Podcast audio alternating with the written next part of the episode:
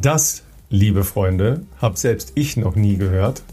Und das muss uns Philipp jetzt wirklich mal erklären, was an diesem Wochenende in Regensburg passiert. Ich sage nur Strange im Bestzeit-Podcast von Philipp Flieger und Ralf Scholz. Philipp, ich habe ein bisschen Sorgen. Was, was, geht da bei euch? Was, was, passiert da? Ich weiß genau, was du anspielst, Ralf. Äh, ihr zu Hause könnt das natürlich noch nicht wissen, denn äh, in unserer Podcast-internen WhatsApp-Gruppe, ähm, da gab es gestern Fragen, sage ich jetzt mal. Fragen von Ralf an äh, Felix und mich, ähm, die in Regensburg wohnhaft sind. Und, beziehungsweise und es waren eher besorgte Fragen. Ja, ja. Es waren nicht so Wissensfragen, sondern besorgte Fragen. Besorgte Fragen. Ähm, es geht um ein, ein Sportevent, ein Laufevent sogar, das in Regensburg tatsächlich schon, äh, gibt schon lange. Also zumindest seit ich in Regensburg wohne, und das ist seit 2007 im Herbst, äh, kenne ich das zumindest. Äh, und zwar. Echt so lange gibt es das schon? Äh, zumindest ist es schon sehr lange in meinem äh, Horizont vorhanden. Wahnsinn. Äh, nämlich den sogenannten. ich habe hab noch nie davon gehört, wie kann das sein? Was ist da, was ist, was ja, Spindellauf. Ähm, das, äh, da denken sich jetzt vielleicht der eine oder andere zu Hause, der nicht aus Regensburg ist. Hm, was habe ich mir darunter vorzustellen? Spindel, hm, vielleicht irgendwie hoch, runter, Gewinde, irgendwie sowas. Da seid ihr tatsächlich relativ richtig ähm, unterwegs. Und äh, zwar ist das ein Lauf in einem sehr großen Einkaufszentrum, äh, im Donau-Einkaufszentrum hier in Regensburg. Und da wird eben aber auch die Parkhaus- Auffahrt sozusagen, also diese Spindel, äh, wird auch in die Strecke eingebaut. Ich überlege gerade, wahrscheinlich wahrscheinlich hoch. Ich bin, nehmt es mir nicht übel, ich habe da noch nie teilgenommen, deswegen kann ich in Teilen schon auch. Ja, das, das Problem ist ja erstmal, man kriegt gar keinen Startplatz so ohne weiteres, ne? Das ist immer sofort ausverkauft. Die, genau, die Teilnehmerzahlen sind natürlich äh, einfach aufgrund der, der, wie soll ich sagen, der Kapazität. Ihr könnt euch ja Einkaufshäuser vorstellen, die sind jetzt natürlich nicht äh, Berliner äh, Straßenbreit. Ja? Also du kannst jetzt natürlich jetzt auch keine 10.000 Leute durchschicken. Und ich glaube, für viele ist das natürlich irgendwie so ein Happening. Ich glaube, es gibt auch so Team- oder Staffel-Events, äh, nagelt mich bitte nicht fest. Und, äh, nee, Staffel gibt es auf jeden Fall, das habe ich irgendwie gesehen. Genau, ja. und das mhm. ist halt natürlich ein bisschen was Besonderes. So Parkhaus-Spindel mal hochrennen äh, gibt es jetzt auch nicht überall, zumindest. Wechselzone am Wühltisch 7 oder was? sozusagen. es ist aber auch ein bisschen gefährlich, das möchte ich hier auch kurz einwerfen, denn äh, Jonas Fischer, der hier im Podcast auch schon des Öfteren ähm, zumindest erwähnt war und äh, ja mit mir auch schon, was weiß ich, überall im Trainingslager war und sonst gerne auf dem Fahrrad mich begleitet beim ähm, dem einen oder anderen Marathon hierzulande, der ist da auch schon natürlich schon mitgelaufen und hat sich da aber aufs Übelste mal verletzt, ähm, denn er ist da sehr, sehr äh, unglücklich gestürzt und hat sich bei dem Sturz, jetzt muss ich kurz überlegen, entweder Schlüsselbein, nee, nee, es war gar nicht nur Schlüsselbein, er hat irgendwas sich ganz kompliziert in der Schulter gebrochen, also so Schulter-Eckgelenksgeschichte und der mhm. ist ja auch äh, sehr Triathlon-technisch äh, unterwegs. Das heißt, Schwimmen war für sehr, sehr, sehr lange Zeit erstmal nicht mehr möglich. Könnt ihr euch ja vorstellen. Schulter ist jetzt ja gar nicht ganz äh, unessentiell äh, da beteiligt. Und ähm, ja, bei so einem Lauf, äh, man macht ja sonst auch andere verrückte Sachen. Äh, der ist ja früher natürlich auch schon Crossläufe und sonst was gerannt, wo man denkt, okay, da könnte was passieren. Nee, äh, beim Spindellauf hat er sich äh, wirklich da mal richtig lang gemacht. Also ich möchte natürlich sofort äh, Bilder und Videos eigentlich eine Live-Übertragung haben, das ist ja klar, ne? so, so, so ticke ich halt. Ja. Also ich stelle mir jetzt gerade so Slalom äh, durch irgendwelche Wühltischabteilungen und äh, keine Ahnung, durch, äh, ja klar, durchs Parkhaus und so. Parkhaus kenne ich tatsächlich, aber das gab es in äh, Heilbronn mal eine Weile als Wechselzone. Mhm. Ähm, weil die in der Stadt nicht so ganz große Flächen hatten und da immer wieder mal hin und her ausprobiert haben. Und dann äh, gab es halt, da war auch irgendwas mit äh, Straßenbau, bla. Das war aber auch nicht ohne, weil du dann halt in unterschiedlichen ähm, Ebenen warst und dieses Runterlaufen, ja, oder Runterlaufen mit Fahrradschuhen, mit Fahrrad an der Hand, ja. solche Geschichten, da haben sich halt dann auch relativ viele Leute abgelegt, obwohl das natürlich zwölfmal vorher gesagt wurde, Leute, vorsichtig und glatt und hast du nicht gesehen, aber du weißt, wie es ist, ne? Ja, Im äh, Wettkampf gelten tickt, andere Gesetze. Tak, tak, tak, genau, ist halt dann ganz anders. Und ähm, dann haben sie es, glaube ich, zwei Jahre war das an diesem Parkhaus und dann ähm, haben sie es wieder gelassen. Aber ich erinnere mich ja auch noch an Konstanze Klusehalfen, ja, die in einem Parkhaus sich bei den Milrose Games, äh, glaube ich, war es, in, in, New York eingelaufen mhm. hat und da auch gestürzt ist, weil das leicht übergefroren ah. war. Das war die, ähm, das war die Verletzung im letzten Winter, meine ich, wäre das gewesen. Okay. Mhm. Ja, wo sie auch relativ lange an der Hüfte Probleme hatte. Ja, das sind ja so, so Klassiker. Rutschte halt irgendwie doof weg und knallt auf die Hüfte, warum auch immer. Ja, glatt, abschüssig. Deshalb Spindellauf. Leute, ich, ich habe es noch nie ich gehört. Ich habe nebenher hier noch mal ein bisschen ähm, recherchiert und kann jetzt äh, noch ein paar äh, mehr äh, Infos äh, teilen. Es gibt tatsächlich erst den neunten Spindellauf, wenn ich das hier richtig sehe. Also noch nicht ganz 15 Jahre, sondern es geht jetzt aufs zehnjährige Mal zu. Ähm, es gibt. Aber hat ja wahrscheinlich die letzten beiden Jahre nicht stattgefunden. Ja, richtig. Dann kommen wir schon annähernd wieder, zumindest von der, von ja. der Entstehungsgeschichte annähernd äh, dahin. Es sind tatsächlich 14 Runden durch das Donau-Einkaufszentrum und die Parkhausspinde. Wow. Also sowohl die Auf- und die Abfahrt zu den verschiedenen Parkplatzebenen. Ähm, und es gibt, wie schon vermutet, äh, natürlich ein sehr begrenztes Startplatzangebot, ähm, nämlich 200 Einzelstartplätze und 100 Staffeln mit jeweils drei Läufern oder Läuferinnen natürlich. Ähm, und äh, grundsätzlich gibt es da, glaube ich, aber, ah, was gibt es da? Ist es nur eine 10 Kilometer Strecke? Das weiß ich jetzt nicht mehr genau. Aber 14 Runden ist natürlich dann mit ein paar Mal hoch und runter verbunden. Ich habe irgendwas gelesen von Halbmarathon. Ich dachte auch, dass es das zumindest mal gab, aber da musst du natürlich auch echt richtig Bock drauf haben. Ey. Also Halbmarathon in so einem Shop, Einkaufszentrum. Ist, ab, ist ab, abwechslungsreich. Ja, auch die Frage, was trägst du da für Klamotten? Ich meine, im, im Einkaufszentrum wird es. Ist bei euch so schlechtes Wetter, dass ihr schon in Einkaufszentren laufen müsst? also, es wird im Einkaufszentrum bestimmt subtropisch warm sein und dafür aber im Worst Case, wenn das jetzt natürlich ist, äh, am Wochenende, kann es natürlich, jetzt haben wir ja sehr milde Temperaturen äh, in Regensburg mit, mit zumindest Plusgraden, aber wir haben im Januar auch schon teilweise minus 10 Grad gehabt. Dann hast du auch einen schönen Wechsel wahrscheinlich zwischen 20 Grad drinnen und dann in der Parkhausspinde minus 10. Ja, es äh, ist sicherlich auch mal was anderes. Also das Einzige, woran ich mich an äh, bei Spindel halt grob erinnern kann, ist mein absolutes äh, Lieblingsfahrgeschäft auf der Wiesen.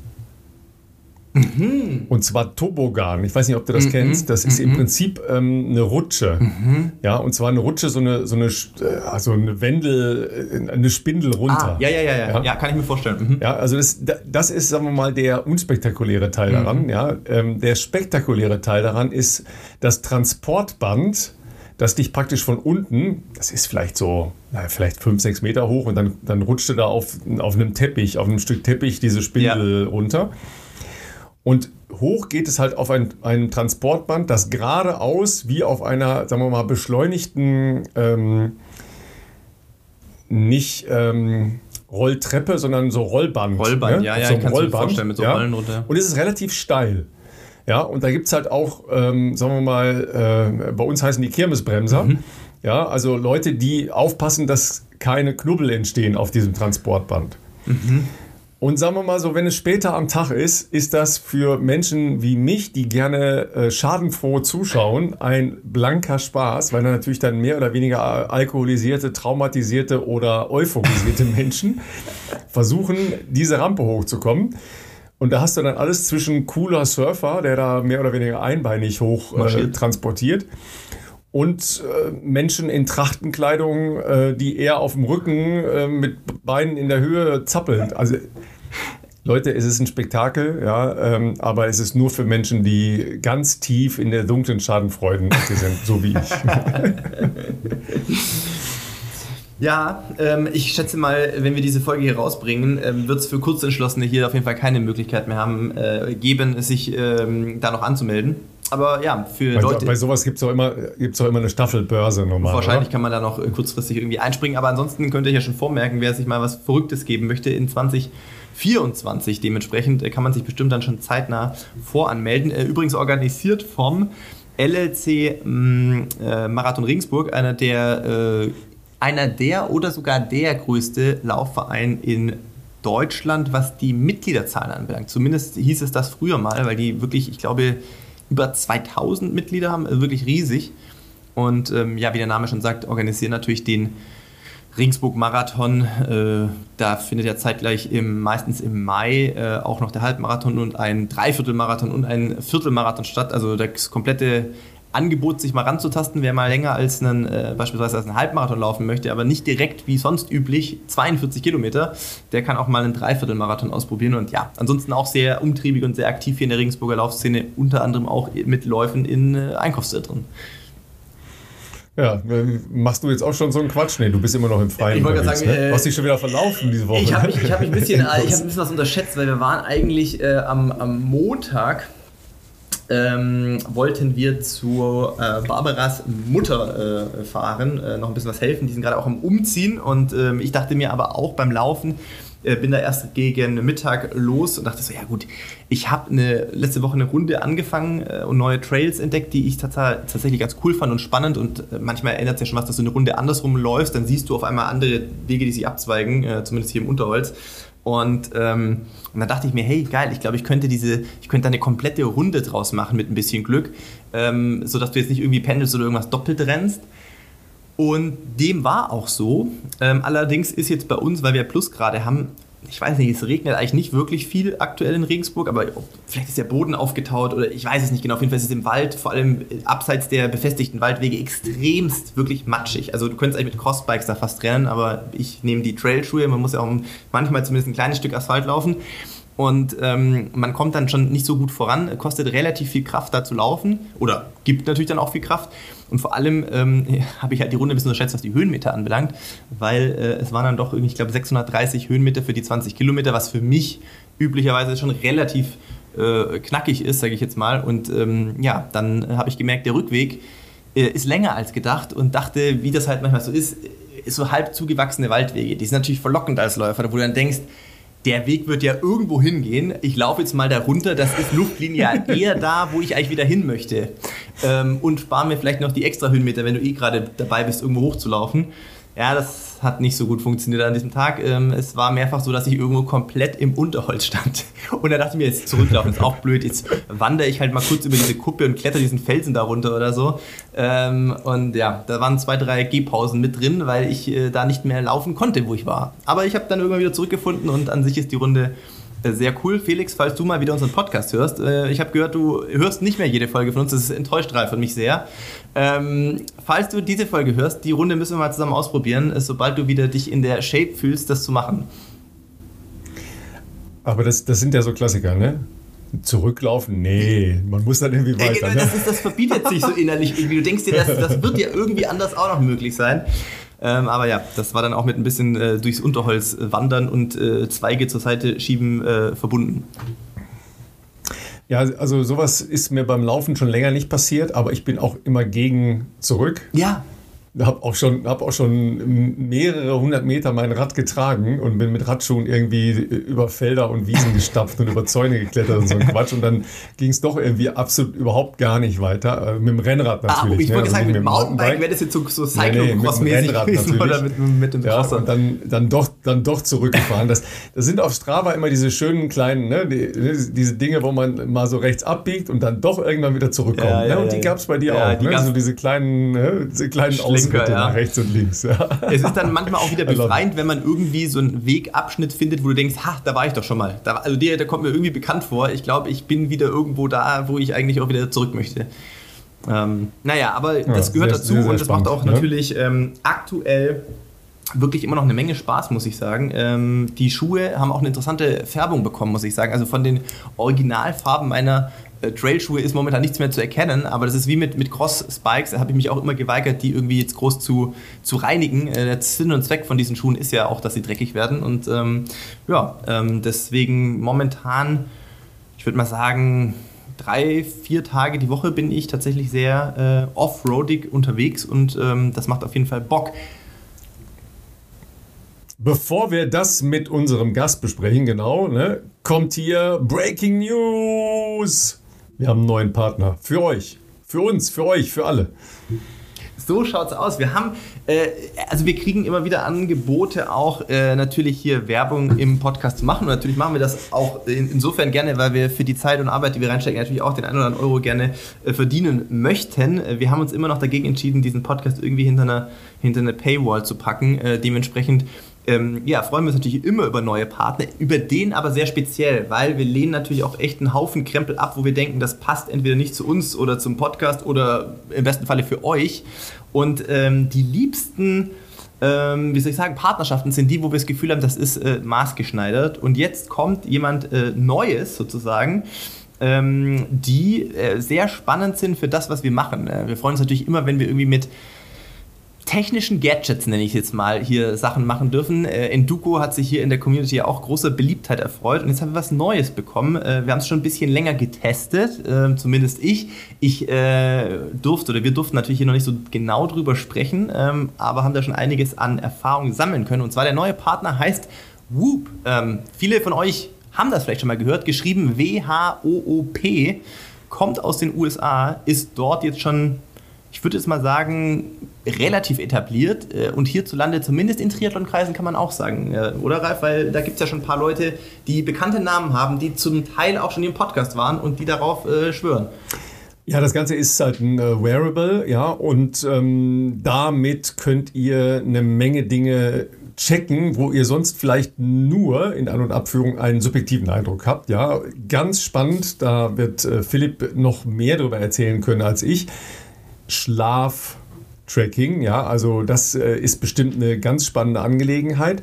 Ja, du hast gesagt, ähm, Laura Philipp und äh, Sebi Kienle sind in der Family drin. Insgesamt ähm, eine illustre Family. Ja, Rick Zabel, der äh, Radrennfahrer, glaube ich, auch relativ Richtig. neu in der Whoop Family. Ja, aber zum Beispiel auch, ja, ähm, und äh, Philipp könnte jetzt natürlich ein Buch erzählen über Patrick Mahomes. Aber er hatte den Namen noch nicht gehört bis eben. also der, der Quarterback der äh, kommenden und äh, ja, bestehenden Generation. Übrigens einer, der äh, dessen Spiel sich dadurch auszeichnet, dass er selber relativ viel läuft. Das hat natürlich jetzt nichts mit dem Laufen zu tun und unter dem äh, wir hier firmieren, aber ähm, das zeichnet ihn aus, dass er gerne mal äh, die Beine in die Hand nimmt und äh, läuft statt wirft. Aber der ist äh, einer der prominentesten aus der Whoop Family. Und ähm, ja, ich bin ja noch nicht so ganz lange dabei. Bist du jetzt erschreckt über deine, äh, deine Leistungs- und Schlafdaten oder ähm, wie, wie soll ich sagen, auf die Realität äh, zurückgeworfen?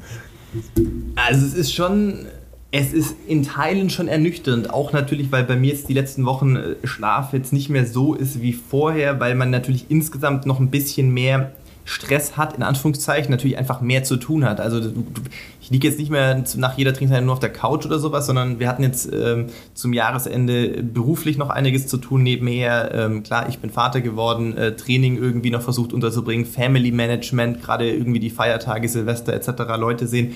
Das war jetzt schon alles relativ viel und manchmal hat man so ein Gefühl, äh, dass man halt irgendwie ein bisschen, bisschen platt ist oder, oder irgendwie, ja. Äh, und ich muss sagen, erstaunlich ist ja, dass sich das extremst genau deckt mit dem, was dir eben Whoop als Daten auch liefert. Ihr müsst euch das so vorstellen, Whoop ist jetzt keine Uhr oder sowas, sondern es ist einfach ein ähm, relativ cleanes Armband, was man trägt, ähm, ohne Display etc., aber hat halt eine sehr High-End App am Handy, ähm, die eben alles Mögliche auslesen kann.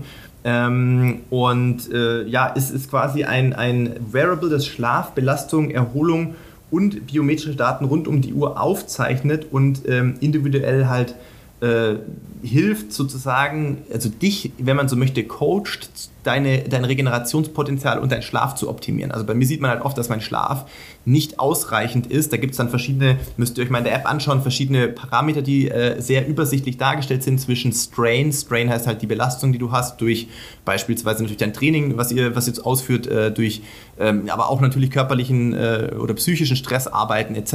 Ähm, und es gibt halt eine Erholung. Und die Uhr gibt dir natürlich, äh, oder die App gibt dir natürlich ähm, Empfehlungen, wie viel du schlafen solltest ähm, und, äh, und am nächsten Tag, wie viel sozusagen Akku oder von einem optimalen Schlafverhältnis aufgeladen ist. Das hängt dann mit den Schlafphasen zusammen, ob du die richtig durchlaufen kannst, dein Schlafverhältnis etc. Und ähm, ich sag mal so, ich habe es noch nicht geschafft, in den letzten Wochen die 100% zu erreichen. Leider. Ähm, es ist so, dass es sich immer noch gerade so die Waage gehalten hat, aber seit zwei, drei Tagen habe ich jetzt eben auch vermehrt Feedback von der App bekommen, dass ich äh, immer in einem höheren Strain bin, als eigentlich mein Regenerationspotenzial ähm, vorgibt, also gut zu sein. Das heißt, es gibt zwei Möglichkeiten. Entweder ich muss meine Belastung reduzieren, um nicht mich zu verletzen, krank zu werden etc. Oder ich muss gucken, dass ich besser schlafe. Und es ist halt wirklich auch so, ähm, ja klar, Feiertage etc., Family, da trinkt man dann auch mal vielleicht ein Gläschen äh, Wein mehr oder sowas. Ähm, das ist auch unfassbar. Ich rede jetzt hier nicht von Vollrausch oder sowas, ne? aber der Unterschied, wo zwei Gläser Wein teilweise machen, wenn du die abends trinkst, zum, zu deiner Schlafqualität, zu du hast abends irgendwie zeitig mit genügend Abstand gegessen vorm Schlafen ähm, und hast eben keinen Alkohol getrunken, das ist unfassbar. Nicht nur was die Durchschnittsherzfrequenz anbelangt, auch was die Qualität anbelangt. Und ja, das ist natürlich was, wo wir sagen, hey, das finden wir spannend, weil wir glauben, dass das für euch auch cool ist. Ähm, die überwiegende Mehrheit von euch ist ja sportlich auch sehr aktiv. Äh, viele von euch werden sicherlich auch äh, Familie haben und wahrscheinlich auch einen Job, nehme ich mal an. Also äh, eigentlich genau das, was ja uns auch ähm, so betrifft. Und ähm, da ist Whoop, glaube ich, schon sehr spannend. Und wir haben natürlich die Möglichkeit, über unseren Link www.join.whoop.com-bestzeit, wir haben das aber auch natürlich in den Shownotes drin, ähm, könnt ihr euch das Ganze mal anschauen. Die App kann man auch kostenlos runterladen im App Store, falls ihr erst die App mal runterladen wollt. Ähm, und äh, wenn ihr diesen Link nutzt, den wir euch zur Verfügung stellen, kriegt ihr den ersten Monat Mitgliedschaft kostenlos. Ansonsten ist das quasi ein Abo-Modell. Das Wearable an sich, ähm, das kriegt ihr umsonst, aber es kostet im Monat eben einen bestimmten Fixbetrag. In dem Fall der erste Monat bei uns schon mal for free. Und ähm, ja, also ich bin, ich bin wirklich begeistert und äh, bin super gespannt auch auf die nächsten Wochen und Monate, ähm, wie sich das Ganze so entwickelt. Ich versuche primär tatsächlich wirklich meinen Schlaf irgendwie besser noch in den Griff zu bekommen. Man kann quasi auch, das wird jetzt für die meisten nicht in Frage kommen, aber du kannst natürlich auch, äh, habe ich schon rausgefunden, sagen, wenn ich jetzt die Möglichkeit hätte, nachmittags mich eine Stunde hinzulegen, kannst du dann nochmal so eine extra ähm, äh, Sparte in der App aufrufen, sage ich, mache ein Nickerchen, zum Beispiel dreiviertel Stunde oder sowas. Und das beeinflusst schon nochmal nach, äh, nachträglich auch ähm, diese, diese Energiebatterie, sage ich mal in Anführungszeichen, ähm, positiv natürlich. Ähm, aber tatsächlich, ich habe meinen Workout jetzt auf morgen geschoben, weil ich mich heute Morgen echt bescheiden gefühlt habe und das sich auch eins zu eins mit dem deckt, was ich an Daten zurückbekommen habe. Ähm, und äh, bin mal gespannt. Ich hoffe, dass ich heute mal zumindest auf acht Stunden wieder komme. Das wäre so mein, mein Wunschding. Dann werde ich sicherlich auch noch nicht bei 100% sein, aber ähm, dann schaue ich mal, wie sich das Ganze morgen anfühlen wird. Also zwei Dinge fand ich bisher ähm, erstaunlich. Das eine ist ähm, die, die Aufsplittung halt der Schlafphasen. Ja, ja und ich habe mich, genau. hab mich teilweise, also ich hatte eine schlechtere subjektive Wahrnehmung von meinem Schlaf, als er tatsächlich mhm. war. Das mhm. fand ich spannend. Ähm, das andere, und das ist ja etwas, was wir immer wieder sagen, ja, man unterschätzt das Alltagsleben. Ja, wie, total. wie ein Alltagsleben eben auch, das äh, wird dann halt unter Belastung halt ausgeworfen, weil es das eben auch ist. Ja, es ist äh, ein, ein Stress, den man dem Körper gibt. Ja, und das ist sehr spannend da müssen wir sicher noch ähm, ein bisschen genauer hinschauen und äh, dann mal schauen, wie sich das dann mit Training tatsächlich kombiniert.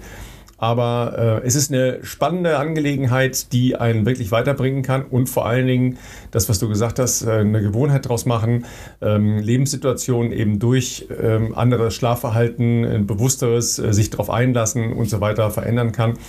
Und dann einfach auch äh, Sport treiben, ähm, ein bisschen also besser vertragbar, besser sortierbar und äh, sicher auch ein bisschen besser dosierbar zu machen. Ja, absolut. Und da, das können wir auch schon mal vorwegnehmen, äh, dass eine wirklich langfristige Partnerschaft jetzt äh, für die nächsten Wochen und Monate wird. Ähm, äh, wird das uns, äh, werden wir unsere Erfahrung heute, äh, nicht nur heute, sondern auch zukünftig mit euch teilen und wir werden auch einen Experten haben in ein, zwei, drei Wochen. Mal gucken, wie wir das äh, in unseren Podcastplan reinbekommen, der da noch viel mehr dazu sagen kann, als wir das tun können. Ja, und jetzt geht äh, schon Schlag auf Schlag. Ich sehe schon unser Gast, unsere Gästin sozusagen, äh, klopft hier gerade an. Ähm, jemand, den ihr alle schon kennt, denn sie war bei uns schon zu Gast. Und äh, ja, wir freuen uns einmal mehr, Laura Hottenrott hier bei uns zu haben. Ja, dann sagen wir äh, herzlich willkommen zu unserem äh, Rekordgast, äh, Laura. Dritte Mal im Bestzeit-Podcast, damit bist du äh, klar die Nummer eins. Ja, Mocky hat natürlich jetzt auch zweimal und äh, Anna Hana, glaube ich, auch zweimal, wenn ich das richtig in Erinnerung habe. Ja, ähm, an der Stelle äh, sagen wir zumindest nochmal Glückwunsch auch an Anna. Ja, ähm, schwanger, ja, trotzdem noch aktiv unterwegs, logischerweise. Ähm, aber das ist ja die nächste prominente Schwangere in der Laufszene nach Gesa Krause. Und ähm, die hat ja auch, Laura, doch durchaus so in, in deinem Bereich äh, Trail, Berglauf und so weiter in den letzten Jahren äh, extrem Fuß gefasst. Ähm, bei, bei dir müssen wir ja fast schon die Frage stellen, ähm, was bist denn jetzt eigentlich? Straßenläuferin, Marathonläuferin, Trailläuferin, Bergläuferin, alles, oder? Die Frage, die bestimmt alle immer ganz gerne hören, wenn man sich nämlich noch nicht festlegen möchte. Ja, freue mich erstmal wieder hier bei euch zu sein, Philipp Ralf. Ähm, ja, was bin ich? Ich bin Straßenläuferin, ganz klar. Oh, okay. Aber ähm, auch sehr gerne in den Bergen unterwegs. Ähm, schon länger im Training, aber jetzt auch ja seit zwei Jahren ja auch wettkampftechnisch. Und Berg- und Traillauf macht mir auf jeden Fall sehr viel Spaß. Und ich denke, es hilft mir auch besser zu werden auf der Straße. Also ich meine, wir sehen ja, es gibt viele Beispiele, zum Beispiel Nienke Brinkmann, sagt euch sicher was, Dritte der EM. Ähm, Marathon-Bestzeit, ich glaube 2,22, jetzt ein Start in Boston angekündigt, ist aber auch aktuell, würde ich sagen, eine der weltbesten Trail- und Bergläuferinnen. Oder auch, ja, in Deutschland, Dominika Meyer ist auch sehr gut im Berglauf. Also ich denke, man kann das beides auch ja, kombinieren. Ähm, und ja, mir macht das beides sehr viel Spaß. Ja, das ist ja tatsächlich so eine, äh, also wir, wir fragen ja äh, so klassisch nach der Abgrenzung, weil, sagen wir mal, diese ähm, Nutzung der unterschiedlichen Formen von Laufen gar nicht so typisch war in den letzten 10, 15, vielleicht auch 20 Jahren. Ähm, Crosslaufen ist so ein bisschen aus der Mode geraten, leider in, in Deutschland. Jetzt kommt äh, wieder so die letzten zwei, drei Jahre, aber davor sind immer weniger Leute äh, zum Crosslaufen gegangen. Ähm, Traillaufen, Berglaufen hat eine ganz andere Rolle gespielt. Es war eine ganz eigene Szene. Ja, äh, ich glaube, die sind ja auch nicht im DLV organisiert, wenn ich das richtig weiß, sondern über einen Alpenverein teilweise und äh, auch international ganz anders organisiert. Also das äh, ist eigentlich ein bisschen schade, dass da so wenig Crossover stattfindet. Ja, das stimmt. Also klar gibt es halt diese offizielle Europameisterschaft und ja auch die offizielle Weltmeisterschaft im Berglauf. Die ist ja auch über den DFV organisiert. Ähm, genau.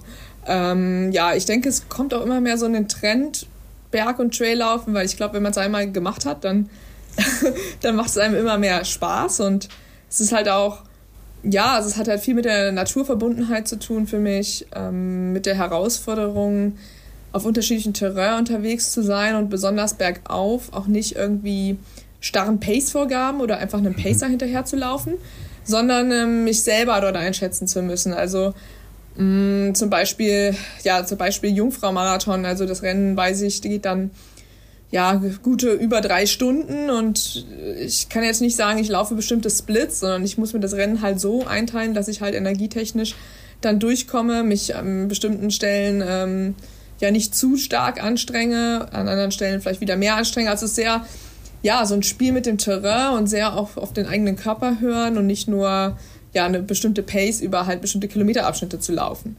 Was auch seinen Reiz hat, also beides hat seinen Reiz. Ähm, auf der Straße dann, ähm, ja, die Pace konstant zu laufen, ähm, ist auch mal schön, aber im, am Berg ist es halt immer noch was anderes, sich selber halt irgendwie da ja, zu finden, wie man sich das halt einteilt. Und so ein Ziel auf einem Gipfel zum Beispiel hat natürlich auch was ganz Besonderes. Auf jeden Fall, da fallen mir direkt hier schon so viele Fragen ein. Äh, nicht nur zum Jungfrau-Marathon. Also äh, bevor, bevor ich zu den Fragen komme, es ist, glaube ich, wirklich so, äh, vielleicht, äh, vielleicht aber auch nur an meiner Wahrnehmung, aber insgesamt habe ich schon den Eindruck, es ist ähm, dieser ganze Trail, aber auch Ultra-Bereich, Ralf hat es vorher gesagt, es ist eine ganz eigene Welt gewesen, so vor 10, 15 Jahren. Und ich möchte nicht sagen, dass das jetzt nicht eine eigene Szene hat und so, ähm, aber es, es vermischt sich mehr. Also ich gerade Nienke Brinkmann ist, glaube ich, ein hervorragendes Beispiel, äh, zu zeigen, dass man nicht zwangsläufig, glaube ich, äh, ein, ein, ein, äh, eine Art von, äh, von Geläuf für sich definieren muss und sagen, ich bin jetzt Straßenläuferin. Also kann man natürlich total machen, aber ich glaube, sie, sie sieht das, sie sieht Laufen als Laufen, habe ich so den Eindruck. Ich kenne sie persönlich gar nicht, aber mein, du hast gesagt, sie hat ähm, nicht nur beeindruckende Marathon, eine beeindruckende Marathon-Bestzeit, sondern dritter Platz Europameisterschaften. Ähm, diesen Sommer äh, Golden Trail Series hat sie, glaube ich, auch gewonnen dieses Jahr. Ähm, ich weiß jetzt nicht, was für Rennen sie da gemacht hat, aber ähm, das ist ja schon extrem interessant und wie du gesagt hast, äh, ich glaube, es scheint sich ja gegenseitig auch positiv zu bedingen, indem man da wahrscheinlich dann trainingstechnisch über so ein Jahr halt dann auch verschiedene Schwerpunkte setzt und vielleicht dass auch diese, diese Abwechslung von Reizen ähm, insgesamt ja positiv ist. Ich glaube, dass viel von dem massenkompatibleren Hype, ich muss es vorsichtig ausdrücken. Ich glaube, das Letzte, was eigentlich so der Trail-Bereich möchte, ist, dass man es so als, als Massenevent sieht vielleicht so. Aber ich glaube schon durch die medialen Möglichkeiten heutzutage wird es einfach auch anders wahrgenommen und erreicht andere Zielgruppen, nicht zuletzt über Social Media. Ich meine, die machen das heute auch richtig gut. Und natürlich sieht ein Finish auf so einem Gipfel halt einfach extrem geil aus, logischerweise. Es ist einfach viel mehr, ich glaube, so Adventure als das klassische Straßenlaufen. Ähm, aber die Frage, die sich mir gestellt hat zu dem, zum Jungfrau-Marathon, ist generell, wie teilt man das Rennen ein, wenn man so einen Straßen- oder vielleicht sogar Bahn-Background hat? Weißt du, du kommst so von, ne, nehmen wir mal an, du kommst von 800 oder 15 Meter, da geht es ja teilweise um Zehntelsekunden Splits alle 200 oder sowas. Das ist natürlich auch auf der Straße, Halbmarathon, Marathon schon nicht mehr ganz so relevant, aber auch da ist man ja sehr pace getrieben. Ähm, der Jungfrau-Marathon hat, glaube ich, an die 2000 Höhenmeter, also so, dass die Leute auch ein bisschen eine Vorstellung haben. Ähm, wie paced man das überhaupt? Läufst du das nach Herzfrequenzzonen zum Beispiel? Ähm, und ich muss jetzt gestehen, ich kenne das Streckenprofil jetzt nicht genau. Also wahrscheinlich ist er der trotzdem den Berg hoch. Naja, schon, aber die erste Hälfte, schätze ich mal, wird eher noch flach sein und irgendwann wird es halt sehr schnell wahrscheinlich ansteigen. Also das macht ja dann auch schwer, irgendeine Art von Marschroute festzulegen, weil wenn die erste Hälfte mehr oder weniger flach ist, kann man die ja schon noch flott laufen wahrscheinlich. Aber irgendwann wird es ja wahrscheinlich so steil, dass man vielleicht sogar gehen muss, abschnittsweise. Weiß ich nicht. Äh, äh Finde ich spannend. Ja, kann ich gerne mal durchgehen. Ähm ich bin ja dieses Jahr zum zweiten Mal den Jungfrau-Marathon gelaufen. Zweites Mal ähm, gewonnen? Hatte, genau, also ähm, das erste Mal bin ich das Rennen ja, vorsichtiger angegangen, weil ich sehr Respekt hatte vor der Steigung, die besonders im zweiten Streckenabschnitt stattfindet. Der erste Streckenabschnitt ist ein bisschen flacher. Aber dieses Jahr ähm, war es ja ganz besonders und ich kann das Rennen vielleicht mal so in kurzen Stücken Gerne. durchgehen, weil ich bin als Titelverteidigerin an die Startlinie gegangen, ähm, hatte aber einen sehr schwierigen Sommer. Dadurch, dass ich ja Corona hatte, hatte dann ähm, wieder einen ganz guten Aufbau, aber wusste auch nicht so ganz, wo ich stehe. Wollte natürlich immer, möchte man das gern, seinen Titel versuchen zu verteidigen. Ich wusste aber, dass am Start ähm, Esther Chizan ist, die zuvor dieses Sigama, ähm, Sigama sage ich schon, äh, Sierra Senal gewonnen hatte. Das ist eins der bekanntesten Golden Trail Series Rennen ähm, und hatte dort die Maude Mattes, das ist die Doppel-Europameisterin und eine der weltbesten Trailläuferinnen, geschlagen und auch schon andere Rennen gewonnen, dass sie auch am Start ist. Und ich weiß nicht, ich habe halt vorher dann überlegt, eigentlich ist die Esther Chisang wahrscheinlich nicht zu schlagen. Ich müsste mich eigentlich schon so mit Platz zwei zufrieden geben, versuchen auf Platz zwei mir das Rennen einzuteilen. Aber ähm, ja, da kommt halt immer so die Leistungssportlerin durch, das kennst du wahrscheinlich auch. Man träumt ja dann immer ein bisschen größer und denkt sich so, ja, vielleicht ist ja doch irgendwie eine Chance, sie zu schlagen an irgendeiner Stelle. Und dann ähm, ja, steht man an der Startlinie, die ersten Kilometer sind flach auf Straße. Mhm. Und da kann man sich dann schon ganz gut einschätzen. Ich hatte mir gedacht, weil ich das weiß, letztes Jahr hatte ich eine Zeit von 3,27, also 3 Stunden 27 auf der Strecke, dass ich so loslaufen kann. Ähm, natürlich langsamer als mein normales Marathon-Pace, also so 3,40 den Kilometer. Ähm, aber natürlich mit so einem halben Auge auf, was macht Esther.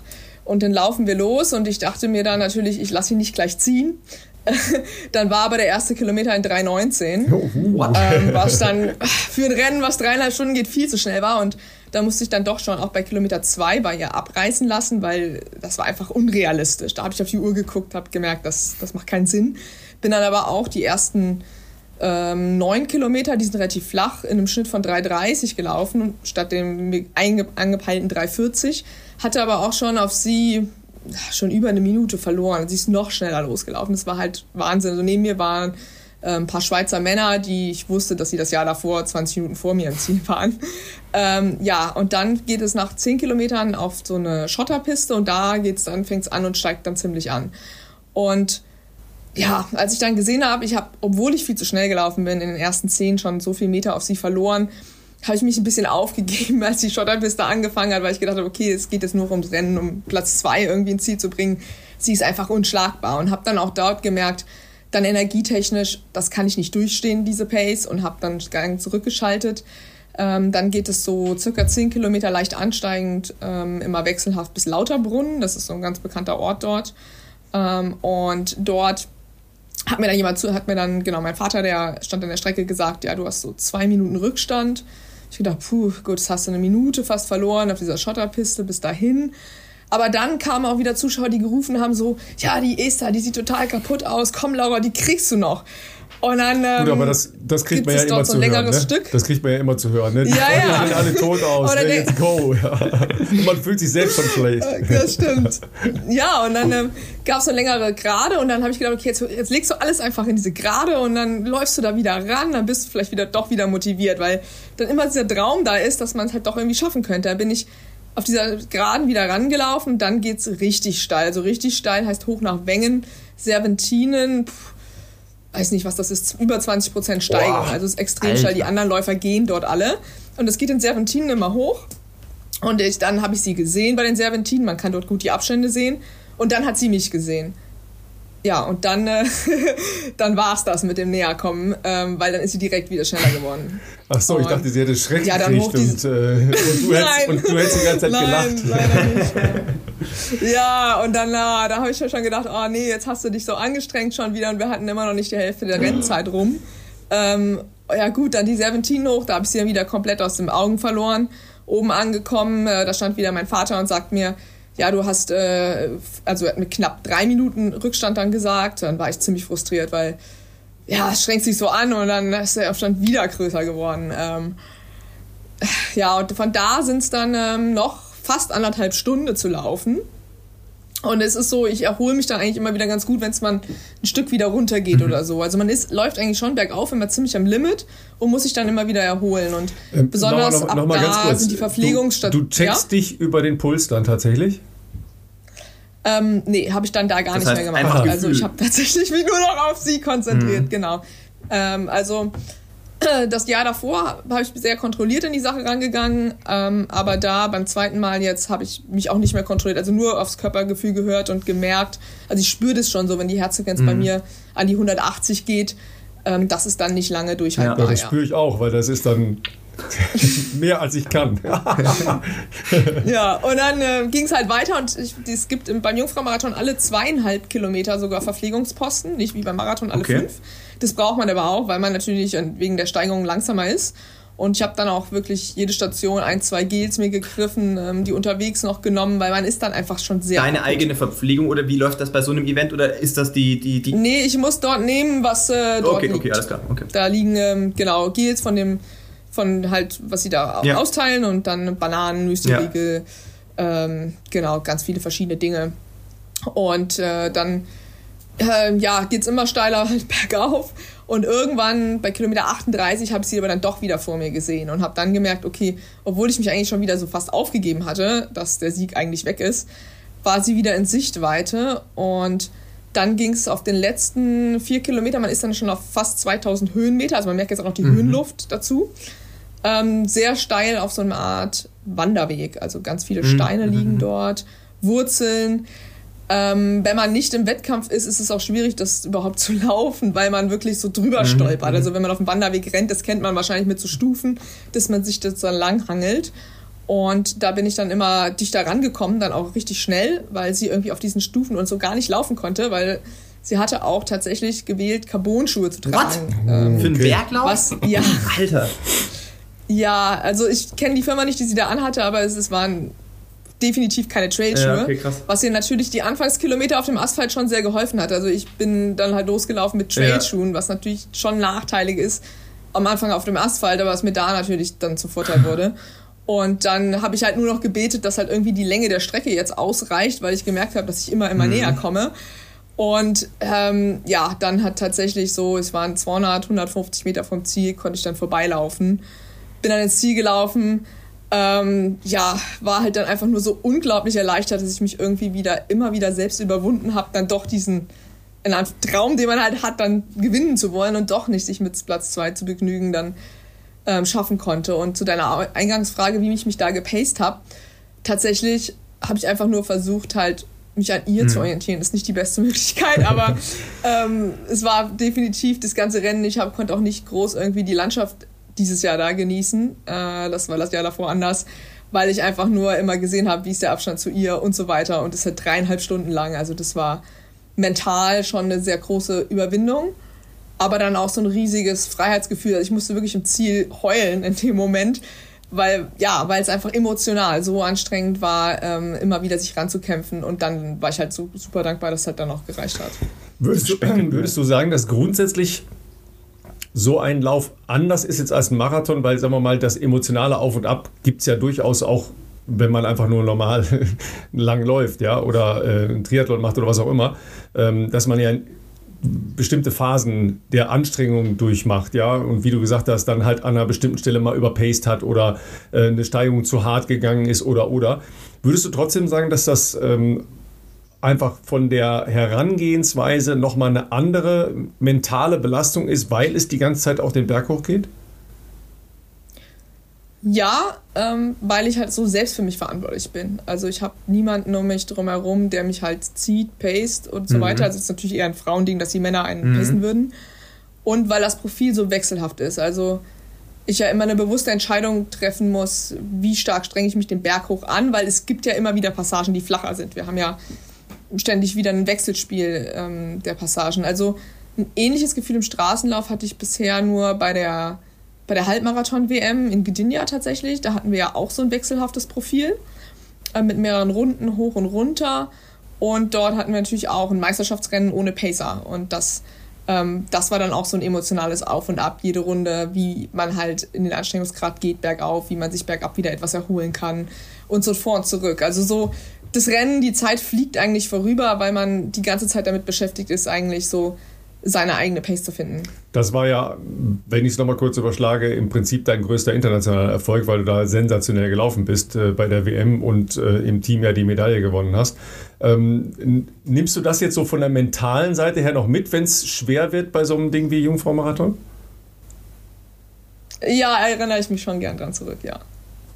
Und ja, weil das, äh, das ist ja extrem spannend, was du sagst, dass es so anders ist äh, zu, dem, zu dem normalen Laufen. Weil ich, ich hätte mir jetzt, also ich bin ja zum Glück noch keinen Marathon gelaufen, aber ich hätte mir jetzt gedacht, dass, dass eure Herangehensweise an einen Marathon gar nicht so anders ist, dass man versucht, schon stark auf sich zu hören äh, und den Pacemakern überlässt, äh, auf die genaue Sekunde ähm, die Kilometer oder fünf Kilometer Abstände einzuhalten. Würde ich, also ich, ich sag mal so, ich, ich kenne es von meiner Erfahrung her im Marathonbereich schon so, dass du natürlich dich drei oder vier Monate auf dieses Rennen dann vorbereitest und auf Basis deiner Trainingswerte und in Rücksprache mit deinem Coach und vielleicht auch durch Leistungsdiagnostik Ergebnisse hast du ja schon was abgesteckt, was im Optimalfall irgendwie erreichbar sein kann oder auch soll letztlich.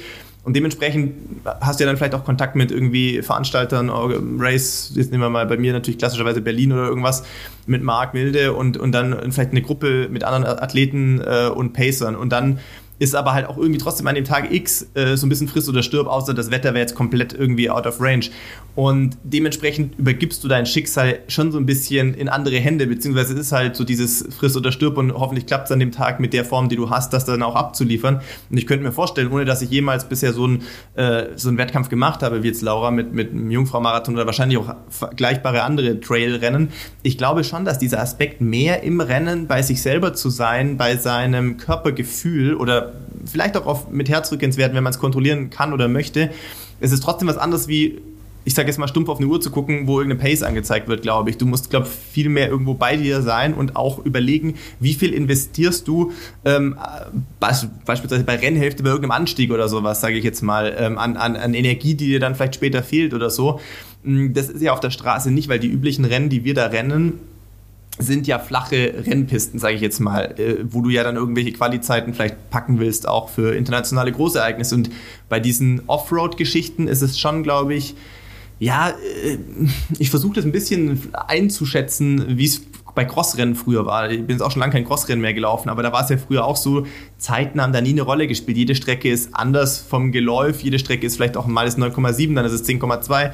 Und irgendwie ist es halt der Kampf Mann gegen Mann, Frau gegen Frau. Das ist das Einzige, was in, dieser Wettkampf, in diesem Wettkampfformat äh, relevant ist. Und ich glaube, im Trail-Bereich ist das irgendwie auch so ein bisschen der Fall. Und ich könnte mir schon vorstellen, dass dann vielleicht sogar ein, ein, ein erfolgreicher Ausgang, in dem Fall jetzt bei Laura sogar mit einem Sieg von so einem, von so einem Rennen, äh, gepaart mit der Anstrengung, gepaart aber auch mit äh, diesen mentalen Hochs und Tiefs, aber auch irgendwo der Gewissheit, dass man sich selber richtig eingeschätzt hat, glaube ich schon äh, emotional dementsprechend halt auch was ganz Besonderes ist. Ähm, zumal man eine vermeintlich höher eingeschätzte Gegnerin äh, dann ja auch noch besiegt hat, sozusagen. Und zu der müssen wir später eh nochmal kommen. Da gibt es ja dann noch eine, eine Follow-up-Story, möchte ich mal sagen. Ähm, meine Frage wäre jetzt noch, wie bist du denn zum, wie bist du das erste Mal drauf gekommen, das zu machen? Also ich meine, du hast jetzt schon ein, zwei Mal, ähm, glaube ich, Berglaufmeisterschaften hast du schon häufiger gemacht, glaube ich. Aber es ist ja ein bisschen was anderes. Ich glaube, deutsche Berglaufmeisterschaften sind in der Regel eher so 10 Kilometer oder 8 oder so vielleicht. Und das ist jetzt ein Marathon gewesen und halt auch nicht irgendwie 500 Höhenmeter oder sowas, sondern es sind halt einfach knapp 2000 Höhenmeter.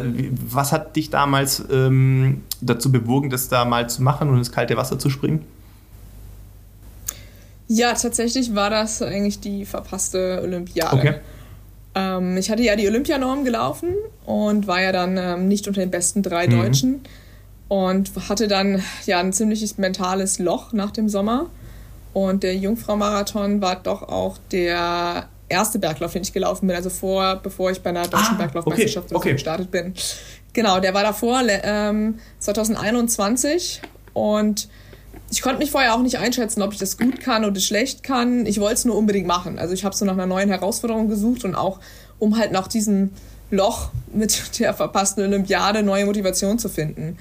Und ja, nach dem Rennen wusste ich eigentlich erst, okay, das ist was für mich. Ich habe auch gesagt vorher, vielleicht mache ich das jetzt einmal und nie mhm. wieder. Ähm, genau. Und ich bin dann tatsächlich aber auch eine Woche nur nach dem Jungfrau-Marathon die deutsche Berglaufmeisterschaft gelaufen.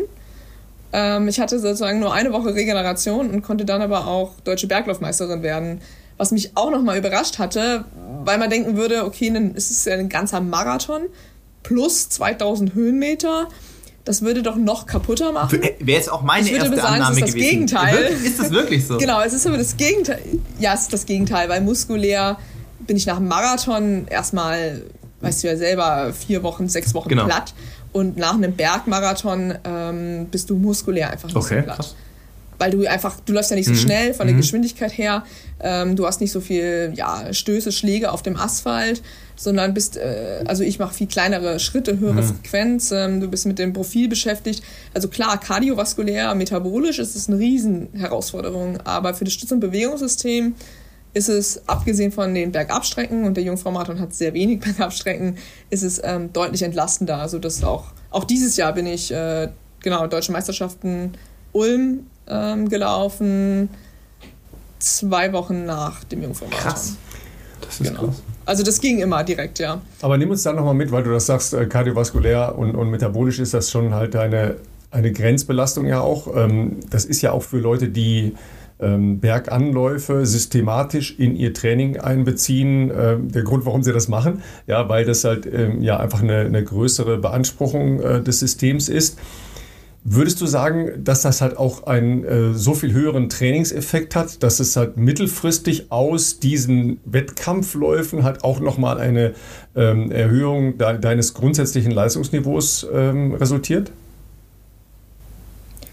Ja, das kann ich mir schon vorstellen. Also wäre jetzt auch meine Hoffnung.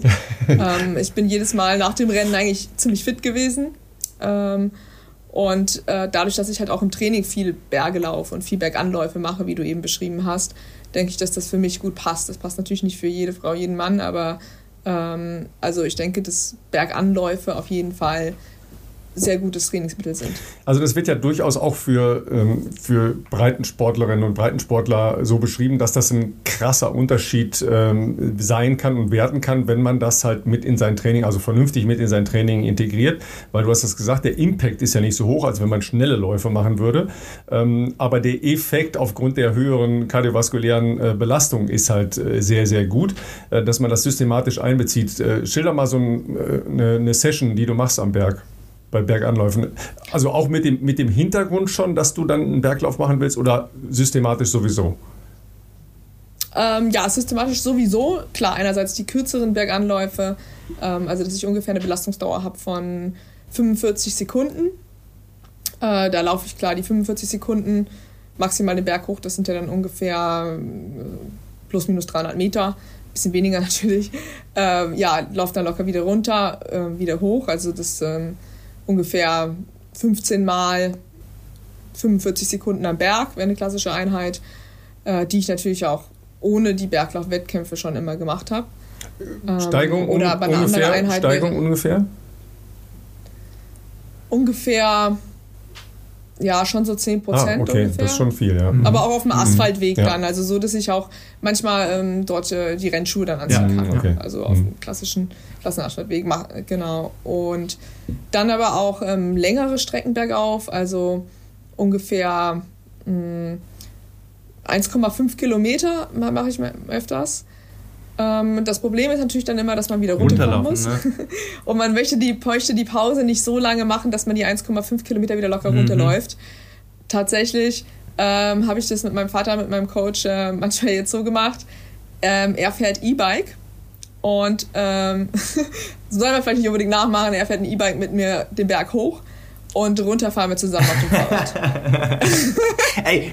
Also er steht, auf dem, er steht dann auf den Pedalen, ähm, ich setze mich kurz so drauf und dann kann ich unten wieder anfangen, weil sonst ist es ein Problem, wenn du 1500 Meter ja. weg aufläufst wie kommst du so schnell wieder runter? Du könntest natürlich das Auto nehmen, aber das, das würde ich jetzt nicht unbedingt empfehlen, einen Waldweg zu nehmen oder mit dem Auto ständig hoch und runter zu fahren. Ja, also, man braucht halt eine lange Steigung, um äh, mehrere hintereinander machen zu können und nur eine bestimmte äh, Minutenzahl wieder runterzulaufen. Ne? Genau. Ne? Also was, was würdest du sagen? Ja, und dafür ist, reichen die Höhenmeter dann hier in Kassel auch nicht. Nee, genau. Äh, was würdest du sagen, was ist äh, optimale ähm, Pausenzeit, Hälfte der Belastung? Ähm, ja, interessante Frage. ja, ich würde sagen, also mir persönlich reichen meistens zwischen so Intervallen zwei Minuten Pause. Mhm.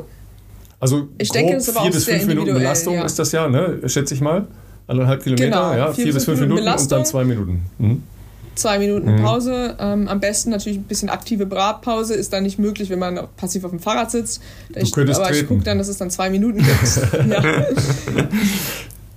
genau, und dann wieder ähm, vier bis fünf Minuten äh, Belastung.